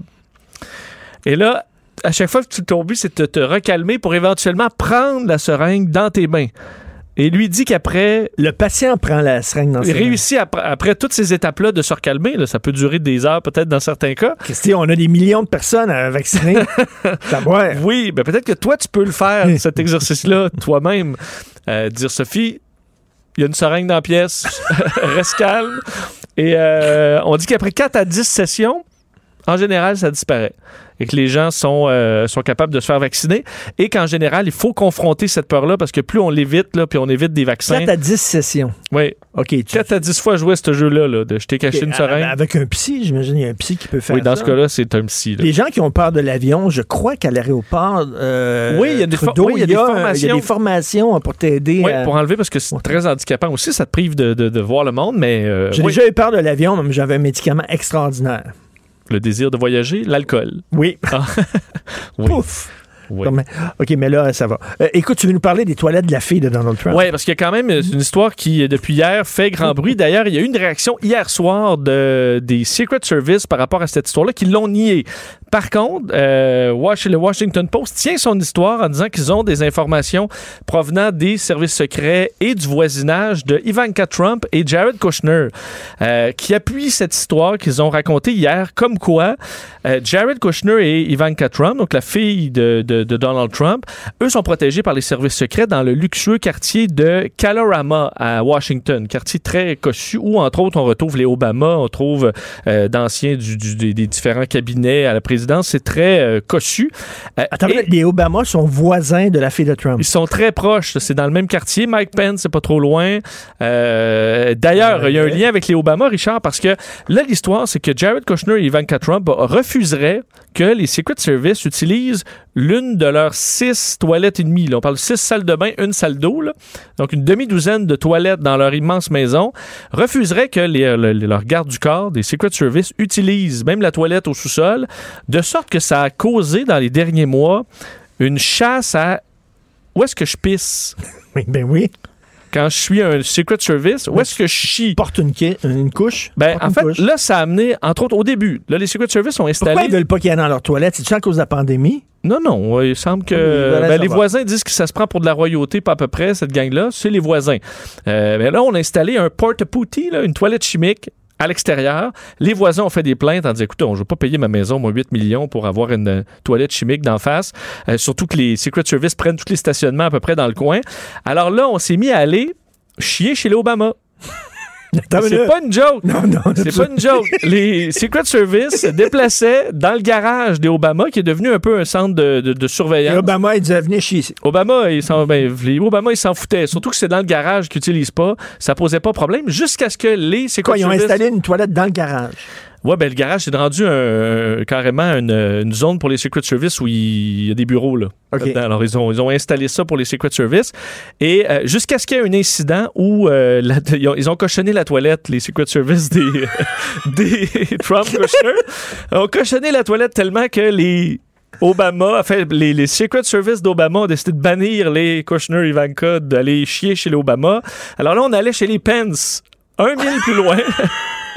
Alors, t'imagines, le Secret Service, lui, il se fait sa journée, là, à attendre comme un piquette, s'en va dans son truck pour aller aux toilettes chez les Pence. Et là, c'est devenu tellement compliqué que ce qu'on a fait, c'est de louer un appartement dans une maison luxueuse du voisinage et on paie 3000 dollars par mois maintenant pour avoir une toilette dans un petit appart, là, pour que les Secret Service n'aient pas à aller... Ils ont loué un appartement pour ça. Pour louer un appartement, 3000 dollars par mois. Donc, on a déjà plus de 100 000 dollars américains de dépensés parce que Ivanka Trump veut pas, du moins, elle- eux, chez la Maison-Blanche, on nie toute cette histoire-là. là. Euh, mais on, dit- on dit qu'Ivanka Trump refuserait qu'il utilise la une des six toilettes et que ça, ce que ça fait, c'est que là, présentement, les payeurs de taxes américains paient un, con- un- un- un petit logement pour, en, d'en face pour que les Secret Service puissent aller se soulager. On vient de trouver qui venait chier dans la porte de Cube Radio. Mais le voisinage dit c'était rendu ridicule.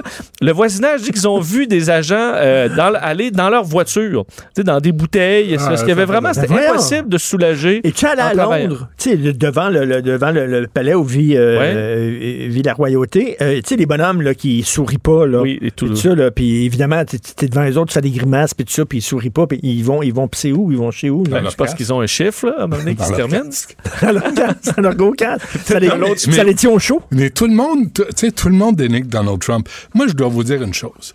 Une des dernières visites qu'on a fait en famille à New York, tu cherches un endroit pour aller faire pipi à New York, ou gratuitement, ou Trump Tower. Au sous-sol du Trump Tower, il y a des toilettes publiques, puis les gens vont... Ils sont propres? sont propres, sont parfaites. Je suis allé là avec euh, les enfants, toutes, là, puis il y avait une ligne parce qu'il n'y a pas d'autre place. Tous les libéraux, là, les bien, les bien pensants de New York, ils en font pas, ils rendent pas disponibles des toilettes euh, aux gens. Trump, oui, monsieur. Fait que ce serait son héritage. Ben oui, d'aider les gens à aller pisser puis à aller chier. C'est quand même euh, un besoin fondamental. Et lui, Donald, il est conscient de ça. D'ailleurs, c'est son a- nouveau slogan, la prochaine, sa, sa prochaine campagne. You want to take a dump? Vote Trump. you want to take a dump? Vote, Trump. Go, go, ça, ça vote Trump. Ça pourrait être ça sur les prochaines casquettes. Ben oui, ben tu voulais parler des robots, mais là, on est, C'est dans pas grave, je vais en parler avec Mario plus tard. OK, merci beaucoup, Salut. Vincent, Pourquoi? merci. Ben, Parle-en. En quoi fait, les- faire une, histoire très courte, c'est que est-ce qu'on peut protéger les robots qui vont devenir super intelligents de se retourner contre nous? non. Ah, les trois lois de- d'Asimov, là? Ben, en fait, là, c'est une nouvelle loi là, parce que c'est les, des scientifiques qui ont vraiment étudié. Est-ce qu'on peut mettre un algorithme qui va nous, qui peut, de façon sûre, dire à une super intelligence artificielle ne tue pas d'humain, là, détruit pas Comme Si l'humanité. c'est une intelligence, c'est sûr qu'il va vouloir tuer l'humanité. Ben, c'est la façon qu'on se comporte avec la Terre, l'environnement. dire, on est, on est un cancer. Ben, la conclusion des chercheurs, c'est que c'est impossible. Parce que si tu essaies de trouver quelque chose avec notre intelligence qui bloque une super intelligence, ben la Ouais. super intelligence va trouver une façon de te débloquer. Est-ce que c'est possible de- d'isoler des super intelligences d'Internet pour essayer de se protéger? Ça non plus. Bref, le seul moyen, c'est de ne pas développer ça. De pas développer les robots intelligents. Trop intelligents. Sauf que là, on dit l'humain ne saura pas à partir de quand ils sont trop intelligents. Donc finalement, on est fait à l'os. Mais, mais On les- est fait. On est fait. Non, non, Ils mais, vont euh, finir par nous avoir. Oui. Qui a écrit Singularity is Near? J'ai lu ça il y a 5-6 ans, mais je suis désolé, il est trop tard, là, parce que l'intelligence artificielle se développe elle-même s'améliore elle-même parce qu'avant on disait les ordinateurs s'améliorent aux 18 mois là c'est rendu euh, au mois et demi là tu sais puis l'intelligence artificielle qu'on a créée se- Mais, mais, s'améliore mais le, monde, le monde serait peut-être mieux sous l'emprise, sous la dictature des robots. Peut-être qu'ils sont plus intelligents que nous.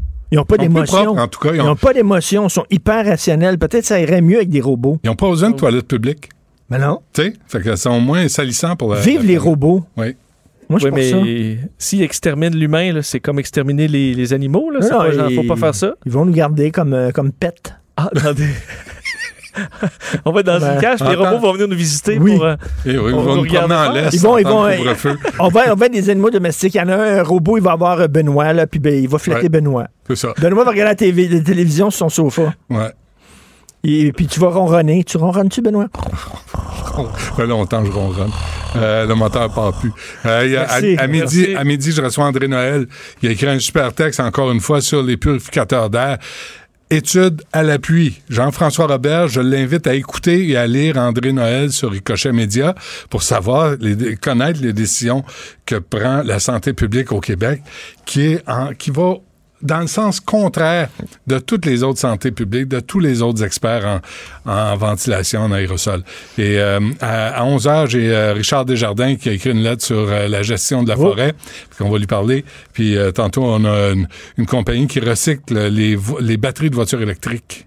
Puis ils font... Et Ginette Blais, un mot sur l'astrologie à 11h15. Je vais faire ça avec Geneviève euh, sur euh, ce, que, ce qui nous attend pour 2021. J'ai lu, j'ai lu un texte euh, dans le magazine Marianne en France. euh, Les milléniaux tripent sur l'astrologie. Il y a comme un regain de popularité de l'astrologie, de l'horoscope chez les milléniaux.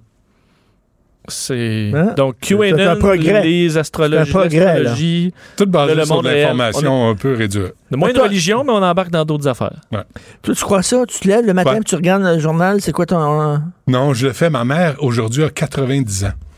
90 Oh, ans. je souhaite, euh, joyeux elle- anniversaire. puis- puis elle m'a dit, le livre de Ginette Blais, c'est le meilleur.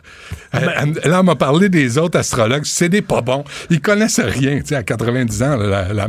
Puis- OK, mais, mais première- elle, Ginette Blais, moi, je veux savoir, est-ce qu'elle avait prévu la pandémie?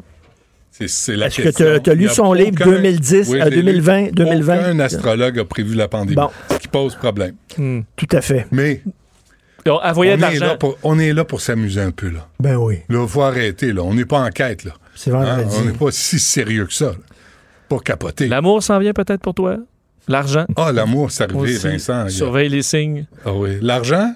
Correct. Tout le temps des choses, tout le temps des choses très générales que tu dis, ben oui, ça me Ben parle oui. à moi. Tu sais, C'est comme, euh, fais attention à tes proches. bien, de- Fais attention à tes proches ou... euh, Ouais, moi, j'ai arrêté de... Travaille pas trop. J'ai arrêté de me battre avec ça, tu sais, l'astrologie. Les gens lisent ça pour se réconforter, pour se faire du bien, pour se rassurer, pour se dire, finalement, Lisa Leblanc a tort. Ma vie, c'est pas de la merde. Sur ce, on, on va t'écouter gratuitement.